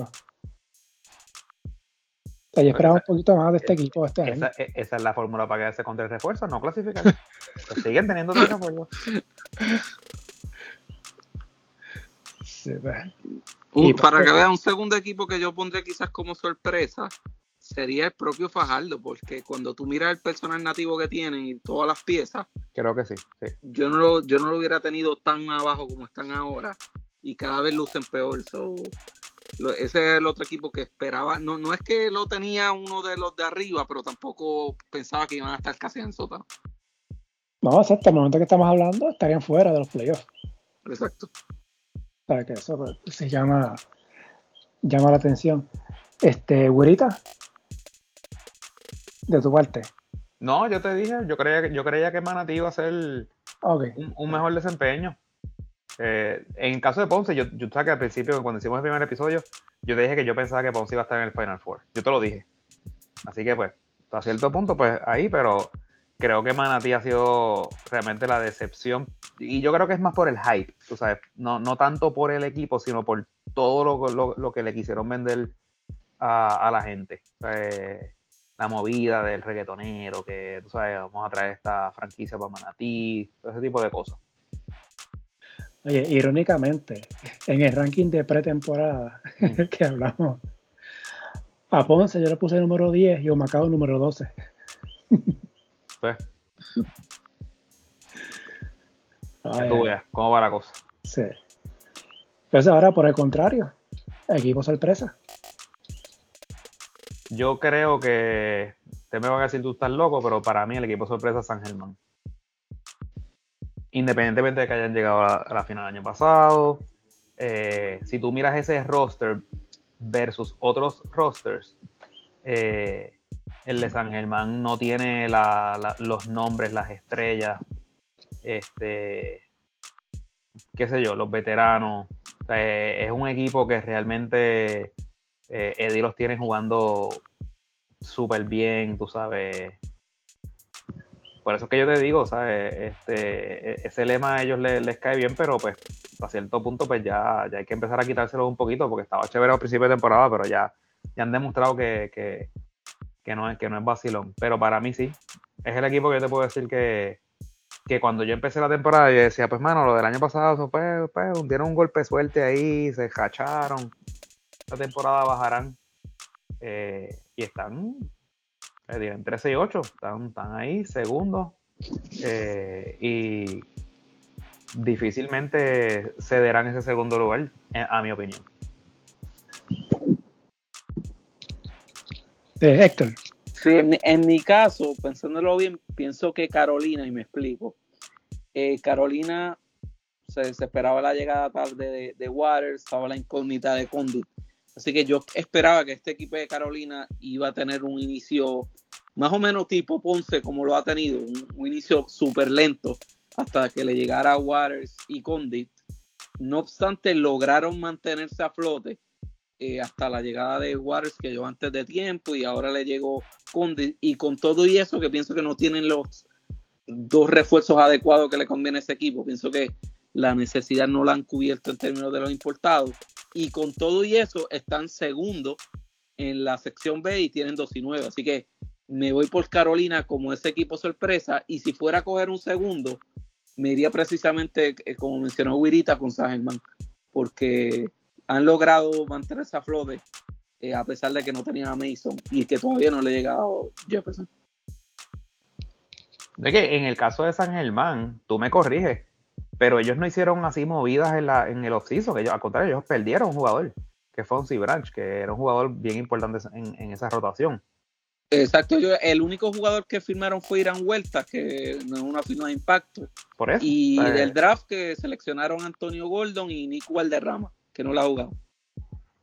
Por eso, eh, abona más a lo que digo, que, realmente pues no, no hicieron así movidas que, uno dijera, pues mira, no, pero es que esta gente trajeron a esta, a este. No. O sea, están haciendo como que más con lo mismo o, menos, por, hasta cierto punto, porque Erazo estaba ahí ya.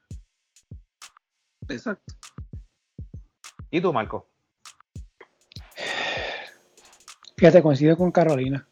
Creo que este equipo, el primer año que, este equipo volvió fue 2021, un año, un año malo, el año pasado, con Waters y con, y con Condit se metió en la postemporada, le ganó un juego agresivo. Y eh, el año que han tenido estos dos muchachos ¿no? con la selección, jugando en el extranjero, creo que se siguen mejorando. Y con su llegada, Carolina aumenta sus posibilidades y este equipo en base a reglas está jugando mejor que el año pasado. Así que, claro, al final de cuentas va a depender el cruce finalmente. Pero este equipo, o sea, no me extrañaría que se meta en semifinal lo cual sería un logro eh, buenísimo. Así que yo, pues, si tengo que escoger a uno, me inclino por Carolina como sorpresa este año. Pensaba, pensaba que ese segundo lugar podía estar Santurce, digo, están en la pelea todavía, está ahí en el mix. Pero el momento que estamos grabando, ¿verdad? Que es la mitad de la temporada, que Carolina está segundo en su grupo y lleva ya varios días ahí, o un par de semanas, básicamente, dos o tres semanas. Este, me parece que, es llamativo y tiene opción todavía de ganarle de sacar a Bayón, pero no creo que ocurra. Eh, pero llegó hasta el momento, se pegó a medio juego, si no me equivoco, esto me corrige, a medio juego, un juego. Sí, estuvieron a medio juego. Un momento dado. Así que este. Y eso pues eh, me, me, ha llamado la atención. Yo creo que Carolina sería hasta la fecha el equipo sorpresa. Entonces, este, no necesariamente, ¿verdad? Pero eh, quizás mucha gente va para el último, pero lo menciono ahora, ya que estoy improvisado. Eh, el MVP. Yo creo que para mí, yo tengo mi candidato. si quieren decir ustedes el suyo primero. El mío es Brandon Knight. Mm. Segundo la moción. Sí, yo creo que, yo, creo que hay este uno, unas menciones honoríficas, pero lo que ha hecho Knight eh, no es solamente poner puntos, sino es que tener su equipo en primer lugar. Y aunque su actuación puede ser hasta cierto punto suplementada por el juego de, de Whiteside, Whiteside hubo unos partidos que no estuvo en cancha y como quiera la producción de, de Knight no bajó, Quebradilla siguió ganando, lo que entonces refuerza más su, posición como, como o sea, su, valiosa aportación al equipo. Eh, he escuchado otros nombres eh, igual de, de, ¿verdad? De, que, vale la pena mencionarlos, como, como Paris Bass, ha puesto muchos números, no sé si algunos se han, eh, eh, traducido a victoria. Eh, Ángel Matías ha tenido una temporada espectacular. Es increíble. le han dado el tiempo de juego y, lo ha demostrado. Este, así que yo creo que también tiene que estar en la conversación, pero yo creo que al final del día, Brandon Knight está adelante por, por, unos cuantos, por unos cuantos metros. Sí, pero que también vi con Brandon Knight. Eh, equipo está primero, básicamente, ha estado primero todo el año, toda la temporada. Este, ha sido la, ha sido consistente. Sí, coincido eh, con esa línea. Eh, dirigente del año, o dirigente de la, de la primera mitad. Eh, lo que pasa es que si, si le vas a dar el premio a Knight, eh, pues el trabajo de Pachi ha sido, tú sabes, igual de, valioso, ¿no? Bueno, yo tengo a otro. Bueno, tú debes tener a, a Carlos o a Eddie. No, no. A ninguno de los dos. No. Ah, bueno. Omar. Sí. Sí, es el que, el que viró ese equipo, claro. Sí, sí, claro sí. que sí. Sí. sí. sí, sí, sí, sí. Yo creo que ese ha sido. Pero oye, está bien vamos a decir que, Omar tiene, tiene el, casi casi es el frontrunner para ese puesto. Pero igual, Pachi ha tenido quebradillas número uno desde el primer día. Yo, bueno. mira a ver si, la razón por la que tú, tú estás inclinándote por, por Omar es porque por, por los dos super refuerzos que tiene Pachi. ¿Cómo fue? tú te estás inclinando por Omar y no por Pachi, porque Pachi tiene dos super refuerzos. Bueno, e, esa es una. Pero lo otro, este equipo, o sea, Guaynabo empezó 1 y 8. 1 y 8, claro, no, no, no. Por eso te digo. Y, el, y, tiene 11 y 2 desde, creo que es el 5 de abril, algo así. Es el récord de la liga, lo tiene eh, Guaynabo. Claro, pero de, de, igual manera es valioso que Pachi ha mantenido ese núcleo jugando súper bien y siguen primero. Ah, es, lo, que te digo, el argumento se puede hacer para cualquiera de los dos lados. No, lo estoy descartando, obviamente no. Pero si no, no, claro, claro, claro. Si yo votara, mi, primer voto ahora mismo, hoy, sería para Mar González. Sí, sí, sí. En mi, caso, yo me iría con Pachi, precisamente por lo que menciona Guirita, que ha logrado mantener a Quebradilla en la primera posición, por lo menos hasta ahora, y es un núcleo que es básicamente nuevo porque obviamente entra Taekwondo, los dos refuerzos y los, movimientos que ellos han, hecho. Pero si tengo que seleccionar un segundo, obviamente Omar González, porque desde que entró ese equipo de Guaynabo es otro. Sí. Eh, ¿Qué más? Algo que se nos ocurre. Ah, este. Bueno, cambios de dirigentes que hemos tenido. Eh, voy a buscar por aquí los equipos si no me equivoco, ha habido cuatro equipos que han cambiado, que han cambiado de dirigente. Parecibo, Ponce, eh, Santurce Guaynabo y Guaynabo. Por lo más, en el caso de Ponce, un récord de cuatro dirigentes en una temporada. Yo creo que eso sí. Eso tiene que ser un récord, yo creo. Eh, yo no visualizo que haya más cambios de dirigentes bueno, Guaynabo, rompió el récord, eh, hizo un récord al despedir su dirigente antes de haber dirigido ni un solo juego. el día antes de empezar.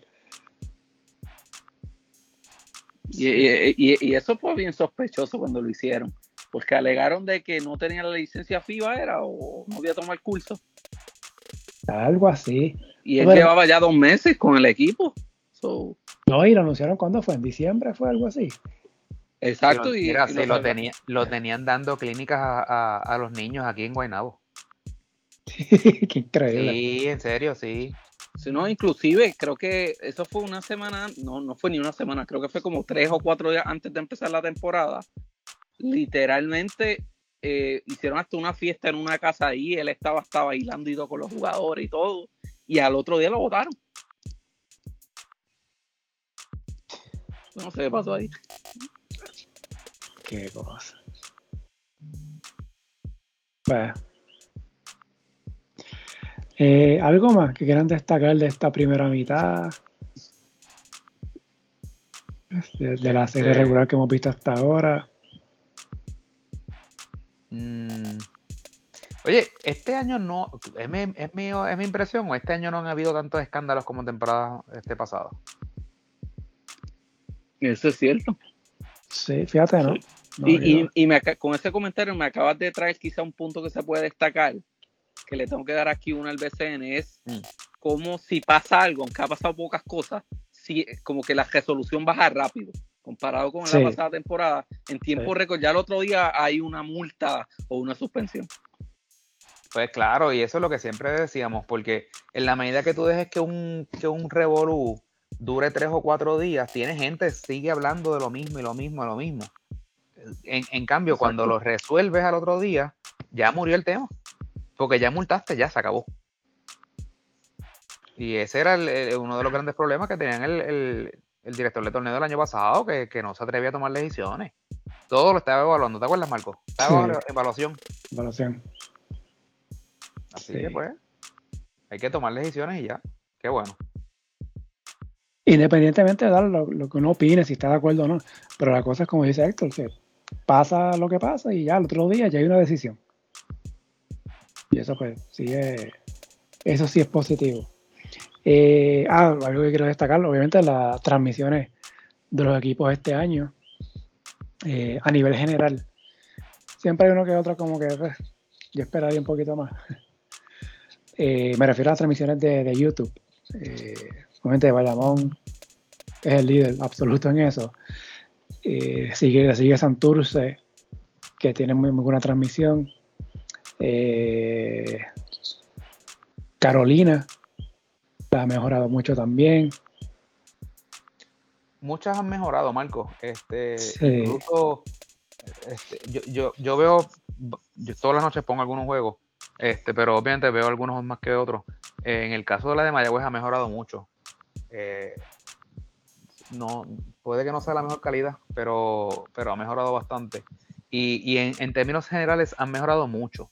De hecho, eh, la de Quebradilla, eh, a lo mejor Héctor nos puede abundar un poco de esa, eh, tienen hasta un, hasta un halftime show. No con las mejores personas, pero tienen un halftime show. Este, sí, y, pero, y lo he visto, tienen un halftime show y también tienen un pregame creo que los últimos dos juegos han tenido un poquito de problema con la conexión. Sí, sí, sí. Pero, nada, eso, eso, se puede resolver. Pero se ve un poco más de, esfuerzo eh, por, mejorar el producto. En el caso de la de Ponce, eh, tienen eh, por lo menos el audio, es el audio de, radio y es, es, en mi opinión, en mi apreciación, es el mejor narrador de baloncesto que tiene Puerto Rico, Héctor Meléndez que es el narrador de Ponce, pues le ponen el audio, pero pues ahí sí que realmente es la imagen solamente, es una sola cámara, eh, obviamente no hay replay ni nada, eh, pero hay otras franquicias que ya sí, ya están metiéndole un poquito más de, producción, eh, tienen más de una cámara, tienen replays, lo que está haciendo el espectáculo eh, mucho más atractivo, llega mucho más a la gente, la gente consume el producto, se interesa, eso hace que la gente se acerque y quiere ver, quiera ver el, juego también en, vivo, que va al traste con la teoría retrógrada esta de los apoderados de hace tres o cuatro años, de que, de que no, eso va a matar eh, el baloncesto, eso va a hacer que la gente entonces no venga a las canchas. Todo lo contrario, lo que vemos es todo lo contrario. Vemos cada vez más gente interesada, más gente que, sabe y habla más eh, del BCN. Yo me he encontrado con montones de personas que son gente que literalmente no veían baloncesto de Puerto Rico y me comentan, me dicen, oye, mano, la liga está bien chévere, vi, he visto eh, que, han, que, han, venido jugadores de afuera, que han estado en NBA, por lo menos gente que antes no sabía nada del baloncesto de aquí, ahora lo está por lo menos, no, no te digo que es que lo ven todos los días, pero por lo menos uno que otro jueguito eh, lo, lo, tienen a ver. Y como pues esos son plataformas que son accesibles porque YouTube tú lo ves hasta en, hasta en tu teléfono. Eh, pues eh, ha, sido, ha sido una muy buena eh, idea el hacer accesible los partidos. Así que pues, para mí ha sido un acierto, Marco. Sí, sí, sí. Coincido contigo lo, de Ponce. Me robaste la línea ahí, tenía solamente para decirlo ahí, sí. Coincido con, con esa parte. Este, yo creo que eso demuestra que si los equipos invierten, lo que he dicho varias veces ¿verdad? en este podcast, pudieran hacer un paquete de League Pass y generar un ingreso de ahí. A lo mejor se conforman con lo que reciban de YouTube, por lo que transmiten, no sé. Pero mira, yo creo que este es están en la coyuntura perfecta para que después de esta temporada que ya han capturado la atención y el interés de mucha gente, para que el año que viene ya comiencen con lo de la venta de los paquetes. Sí. O sea, ya, ya, yo, ya yo creo que ya estamos en ese punto. Eh, es cuestión de, obviamente, tienen que mejorar la calidad. O sea, no, no puede ser. O sea, no se pueden quedar con, la, con, una sola camarita y ese tipo de cosas. Sí, eso sí. Pero también han mal acostumbrado al público a darlo gratis. Exacto. Bueno, yo estoy mal acostumbrado. Sí, yo, también. Yo estoy mal acostumbrado, o sea, eh. Yo también. Pero yo lo digo, o sea, desde el punto de vista, porque básicamente aquí los ingresos son taquilla y auspicio cuando sabemos que en las ligas grandes profesionales eh, el ingreso grande es la televisión, son los streaming, los League Pass, y yo, y yo insisto de que el BSN podría entrar en negociaciones con dos o hasta tres televisoras para transmitir juegos. Claro. Si no todas las noches, por lo menos casi todas las noches. Algunas noches en Telemundo, algunas noches en Guapa o Guapa Deportes, algunas en Tele 11. O sea, eh, yo creo que el baloncesto es un producto rentable para el mercado puertorriqueño. Al, puertorriqueño le gusta ver deportes. Eh, y, nada más, ¿sabes? Ponte la televisión a, las 8 de la noche para que tú veas lo que dan en, la televisión local. ¿Sabes? Eh, hay mucha gente que no, que me dice, eh, pues, pero es que no tengo cable, pues eso, eso es lo que veo. Pues fantástico pues si te, si te ofrecen un producto de calidad como un juego de, baloncesto competitivo, la gente te lo va a consumir. O sea, te lo va a consumir mucho más que, una novela traducida de, Turquía, cosas así. Esa es mi impresión, puedo estar completamente equivocado, pero yo, yo creo que, yo creo que es un producto rentable. Sí, tiene mucho potencial y más ahora con, con la integración de estos refuerzos de nombre, eh, lo, lo, que, inclusive hoy en la tarde vi que una cuenta bastante grande que cubre la NBA había una persona explicando básicamente cuál era el total de los salarios de los jugadores que actualmente están en Puerto Rico, que vienen en la NBA, creo que eran 600 millones o algo por ahí. Eh, y estaba explicando obviamente el clima de Puerto Rico, básicamente dándole como que un resumen a posibles jugadores que quieran interesarse en venir a Puerto Rico de cómo es la liga de aquí, que se juega en verano, etcétera. Así que yo pienso que el potencial de la transmisión está ahí, aunque pienso que la idea correcta es monetizar esa área y tratar de hacer paquetes. Pienso que al final del camino el BCN no va a hacer esa movida, eh, porque va a apostar más a seguir creciendo esa exposición que tiene a través de YouTube. Eh, porque aunque van a haber gente que va a estar interesada en comprar los paquetes, sabemos que no va a ser nada más el mismo número que está ahora por la situación económica en que estamos, pero pienso que esa, esa herramienta de YouTube va a ser, ha sido hasta el momento y va a ser parte integral en el futuro para seguir elevando lo que es la calidad de refuerzo y a la misma vez obviamente aumentar la exposición de la liga.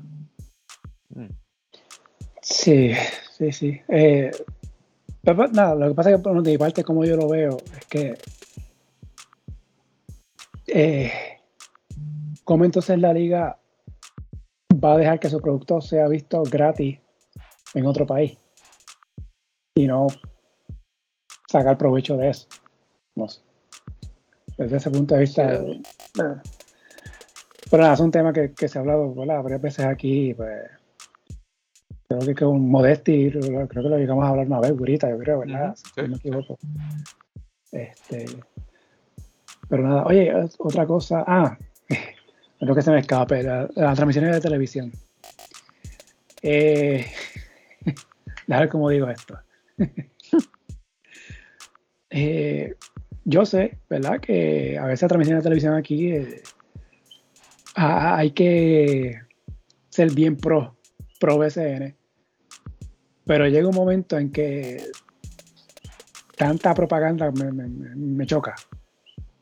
Y yo sé que el eslogan de este año es la Liga Madura del Caribe. Pero caramba, lo dicen cada cinco segundos.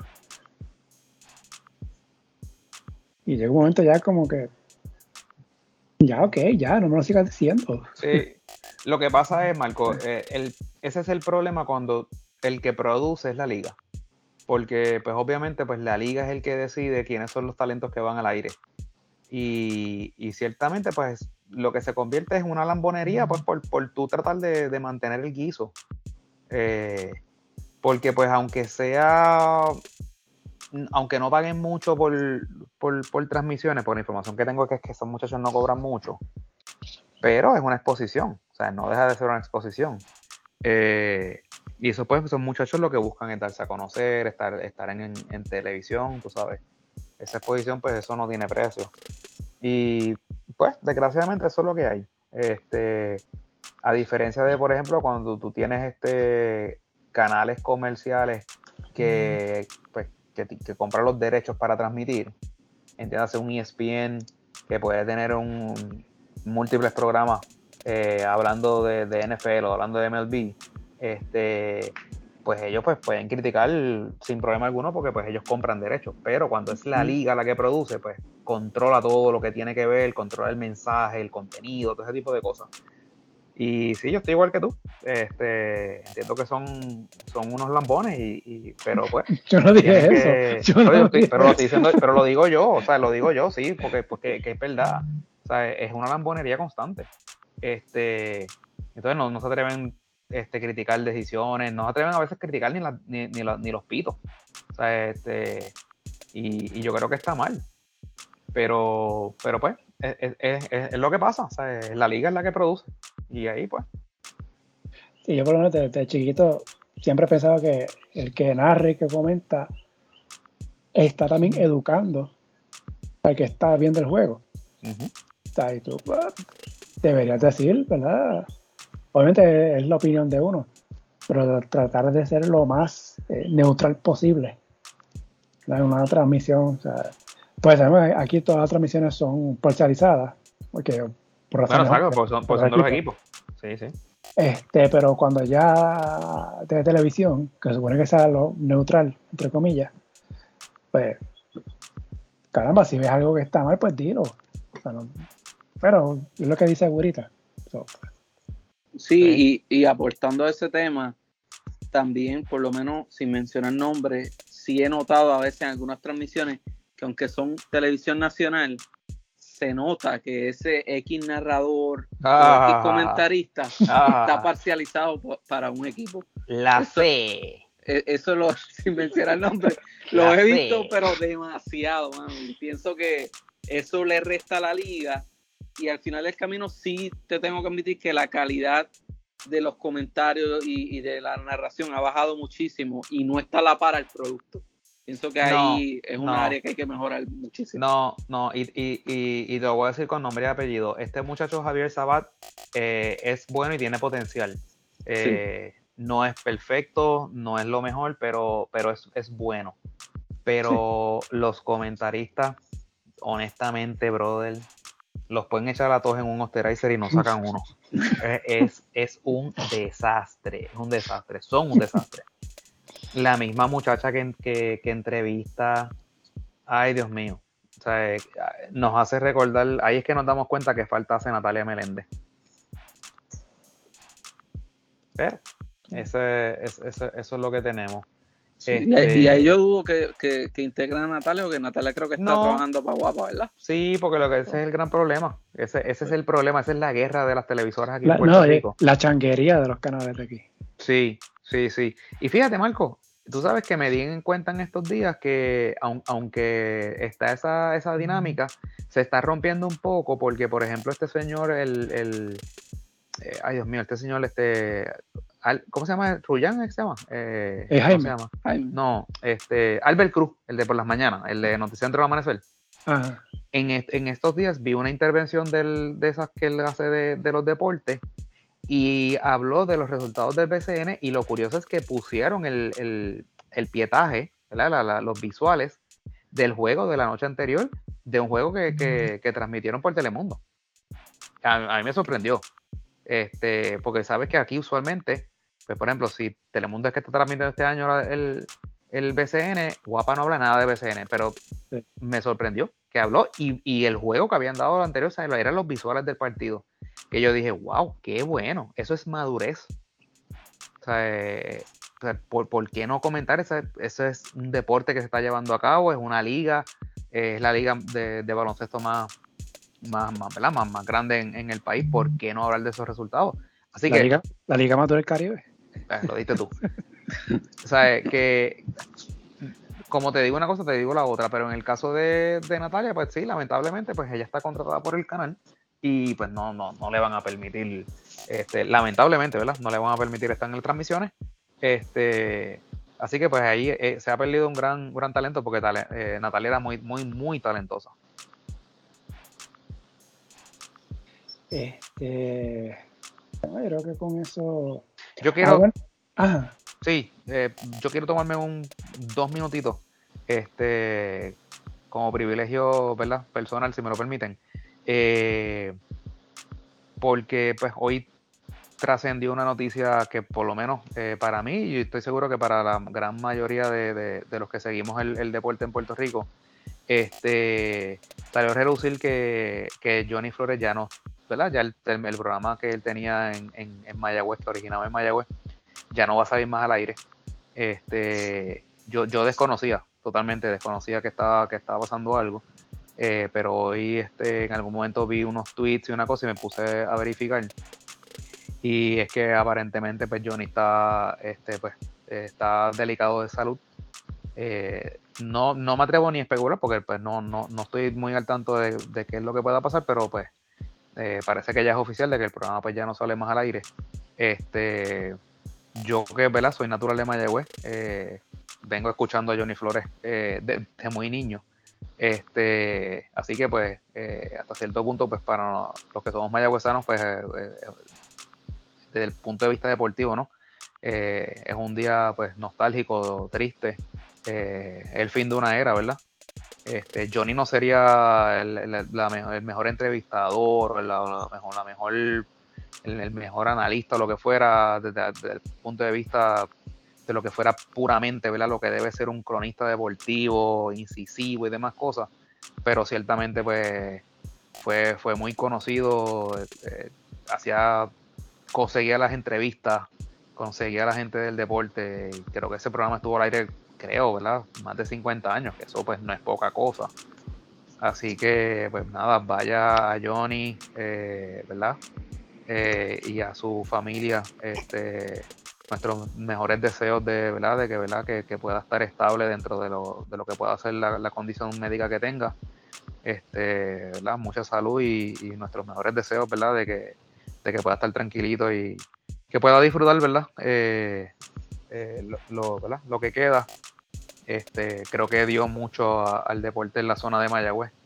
Eh, así que pues nada, esa, quería tomarme ese tiempito para, decir eso. No, de acuerdo contigo. Este, no, lo único que agrego es que desde pequeño las transmisiones de televisión que veía era Johnny Flores con Ernesto Díaz González, así que me crié con esas narraciones este, tanto de BCN como selección y pues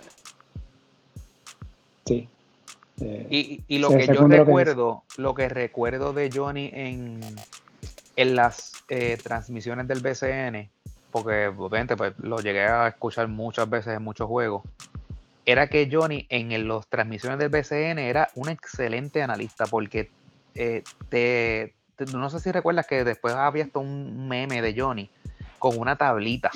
Sí. Eh, pero, pero, pero dentro del vacilón, Johnny explicaba, ¿sabes? Johnny, Johnny te daba en esas transmisiones, te hablaba de las cosas técnicas de lo que es el juego, de, las de las estrategias defensivas, ese tipo de cosas. Así que, a diferencia de lo que tenemos hoy en día, es que tenemos comentaristas que dicen cuatro sandeces, Johnny realmente te, te, hablaba del aspecto técnico del juego. Entonces era un balance perfecto, porque entonces tenía, primero, primero él, él era comentarista de, Manuel Rivera Morales, después fue de Ernesto Díaz González.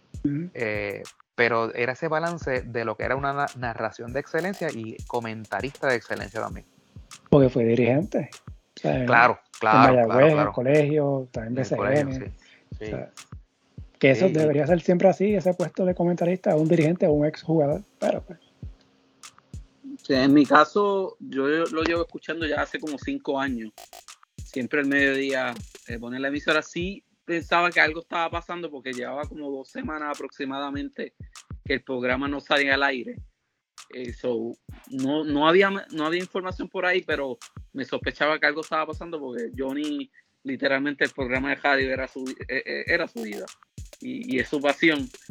Pero es una persona que ha, que ha hecho una gran contribución al deporte, específicamente en Mayagüez algo que comparto mucho con él es, el, verde y el blanco que él siempre tiene el colegio, lo menciona y lo lleva para un lado y para otro. Yo también estudié ahí, que, comparto ese sentimiento con él, pero nada, pienso que las cosas pasan por algo, como que ahora va a tener la oportunidad de dedicarse 100% a su salud. Eh, y aunque obviamente deja una parte que ha sido su pasión por los últimos, creo que eran 54 años que llevaba en la radio, pues nada, desearle pronta recuperación para que a ver si lo podemos ver en un juego de SN pronto. Ojalá, ojalá que eso sea bendito, porque de verdad que este concuerdo contigo. Eh, la vida de Johnny era ese programa. Este eh, y, Johnny, mira, de, oye, de Johnny podemos hacer un podcast, pero yo lo recuerdo en Mayagüez, Johnny era un personaje, literalmente. tú, tú, sabías que Johnny había llegado a una cancha de baloncesto, había llegado a un parque de pelota porque él se hacía sentir. Él, él, Johnny era un personaje. Así que, nada, este, hay mil historias. Eh, por sus manos pasaron montones de jugadores del Colegio de Mayagüez este, que tienen mil anécdotas de, él. Así que, nada, nuevamente, eh, nuestros mejores deseos de, que esté bien. Sí. Eh, nada, volviendo rapidito al, al BCN, Quería mencionar que lo que me sorprende, cerrándonos esta parte del resumen de, la primera parte de la temporada, el grupo B, los primeros cuatro equipos, los cuatro, tienen marca ganadora. Eh, y ahí, contrario al grupo A, hay tres equipos que tienen marca ganadora. Que uno al principio pensaba que el grupo A era mejor que el grupo B, ¿verdad? En cuanto a, a los equipos ¿verdad? que estaban ahí. Y hasta el momento, los cuatro equipos del equipo del, grupo B con marca ganadora. Eh, y de hecho, bueno, no, todavía no. Pues Guaynabo, tiene dos días, al igual que Santurce. Estarían ahí peleándose con Agresivo el tercer lugar. precisamente sobre, sobre, yo tiré hoy por la mañana una gráfica que hice el cálculo de récord de los ah, equipos de la sección A contra la B y, hasta ah, sin contar los resultados de hoy, la sección A contra la B estaba 23 y 22 y B contra A 22-23, así que están bien parejas, no es como la pasada temporada que la B podríamos decir que era la sección Cherry. Esta temporada, está, por lo menos hasta el momento, se ven súper aniveladas ambas. Sí, lo que hace interesante, ¿verdad? Eventualmente ese cruce para la postemporada. Eh, hablando de eso, se supone que esto termina el 15 de junio y la postemporada arranca el 17 de junio. Hasta ahora. Crucemos los dedos. Este, Eh, pues no me sorprendería que el 16 haya un juego de esos de que hay falta por reponer. Ay, Héctor, Héctor. Posible. Si extendemos esto, yo me imagino, séptimo juego de la final, el 2 de agosto, entonces el día 4 del juego de exhibición Puerto Rico Dominicana. Sí.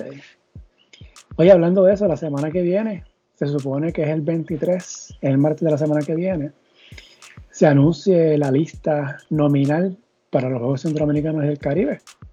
Mm. Y eso no es solo baloncesto, es para todos los deportes.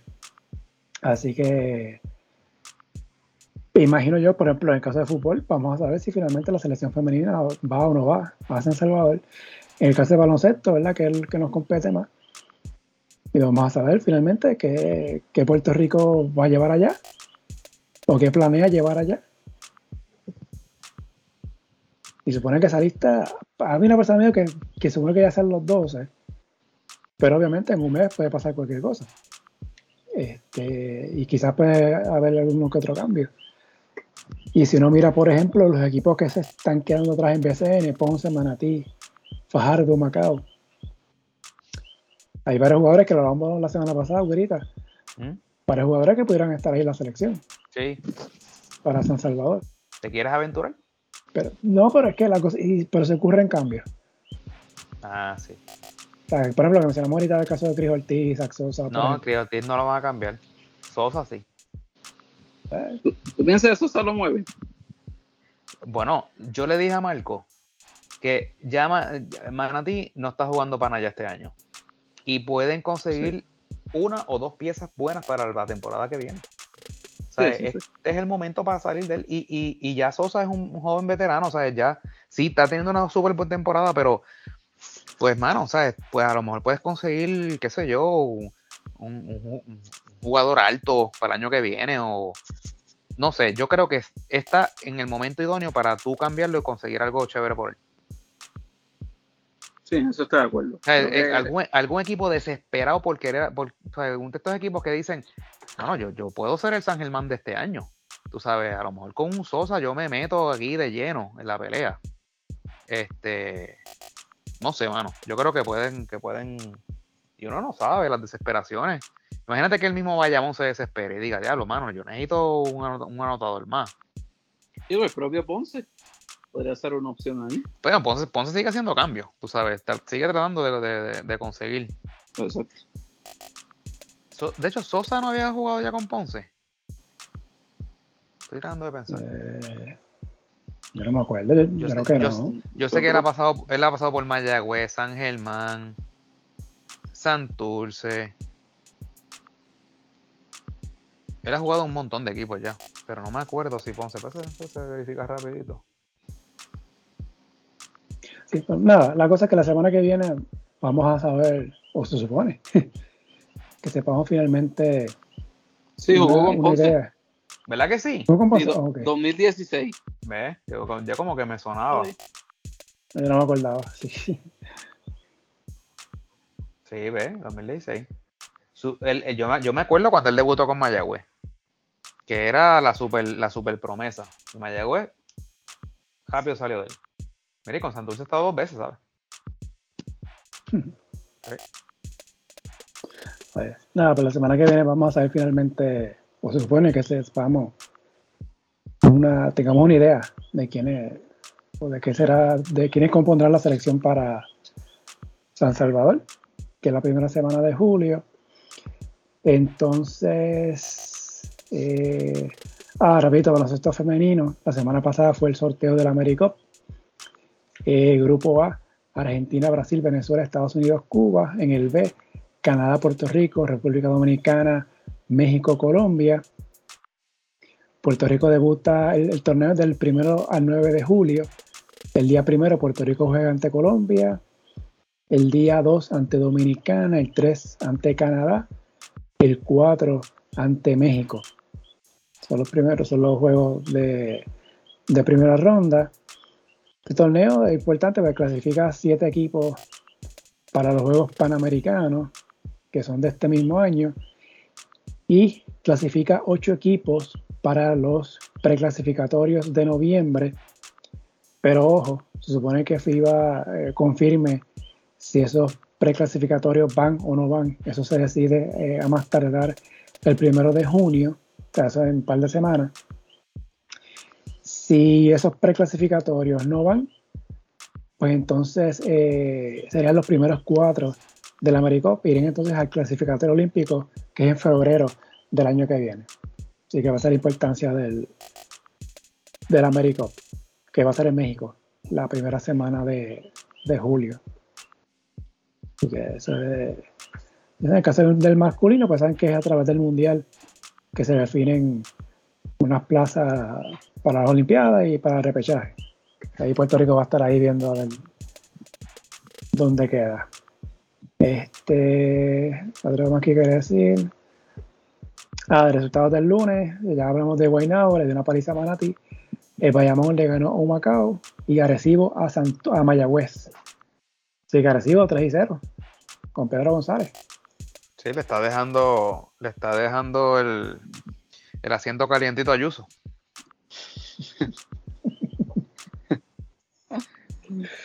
Ay, Algo más, muchachos, que quieran agregar. Entonces ir cerrando. Héctor, no ha pasado más nada. No hay ningún breaking news por ahí. Hasta el momento no ha pasado nada, nada más que lo de Ennis, que ahora vi que explotó en la redes. Ahí está. Eh, pero lo, dijiste, lo dijiste tú primero aquí. Héctor, sigue con tu podcast. Es decir, básicamente todos los, los miércoles, digo, no lo tengo que subir a formato poco Lo que pasa es que por falta de tiempo, pero sí todos los miércoles eh, estoy haciendo un programa, básicamente un recap semanal que empieza a las 7, pero eso sí tengo que subirla a Spotify y convertirla a podcast, cosa que hasta el momento no he hecho. Sí, creo que sí tenemos una vez este año. Exacto.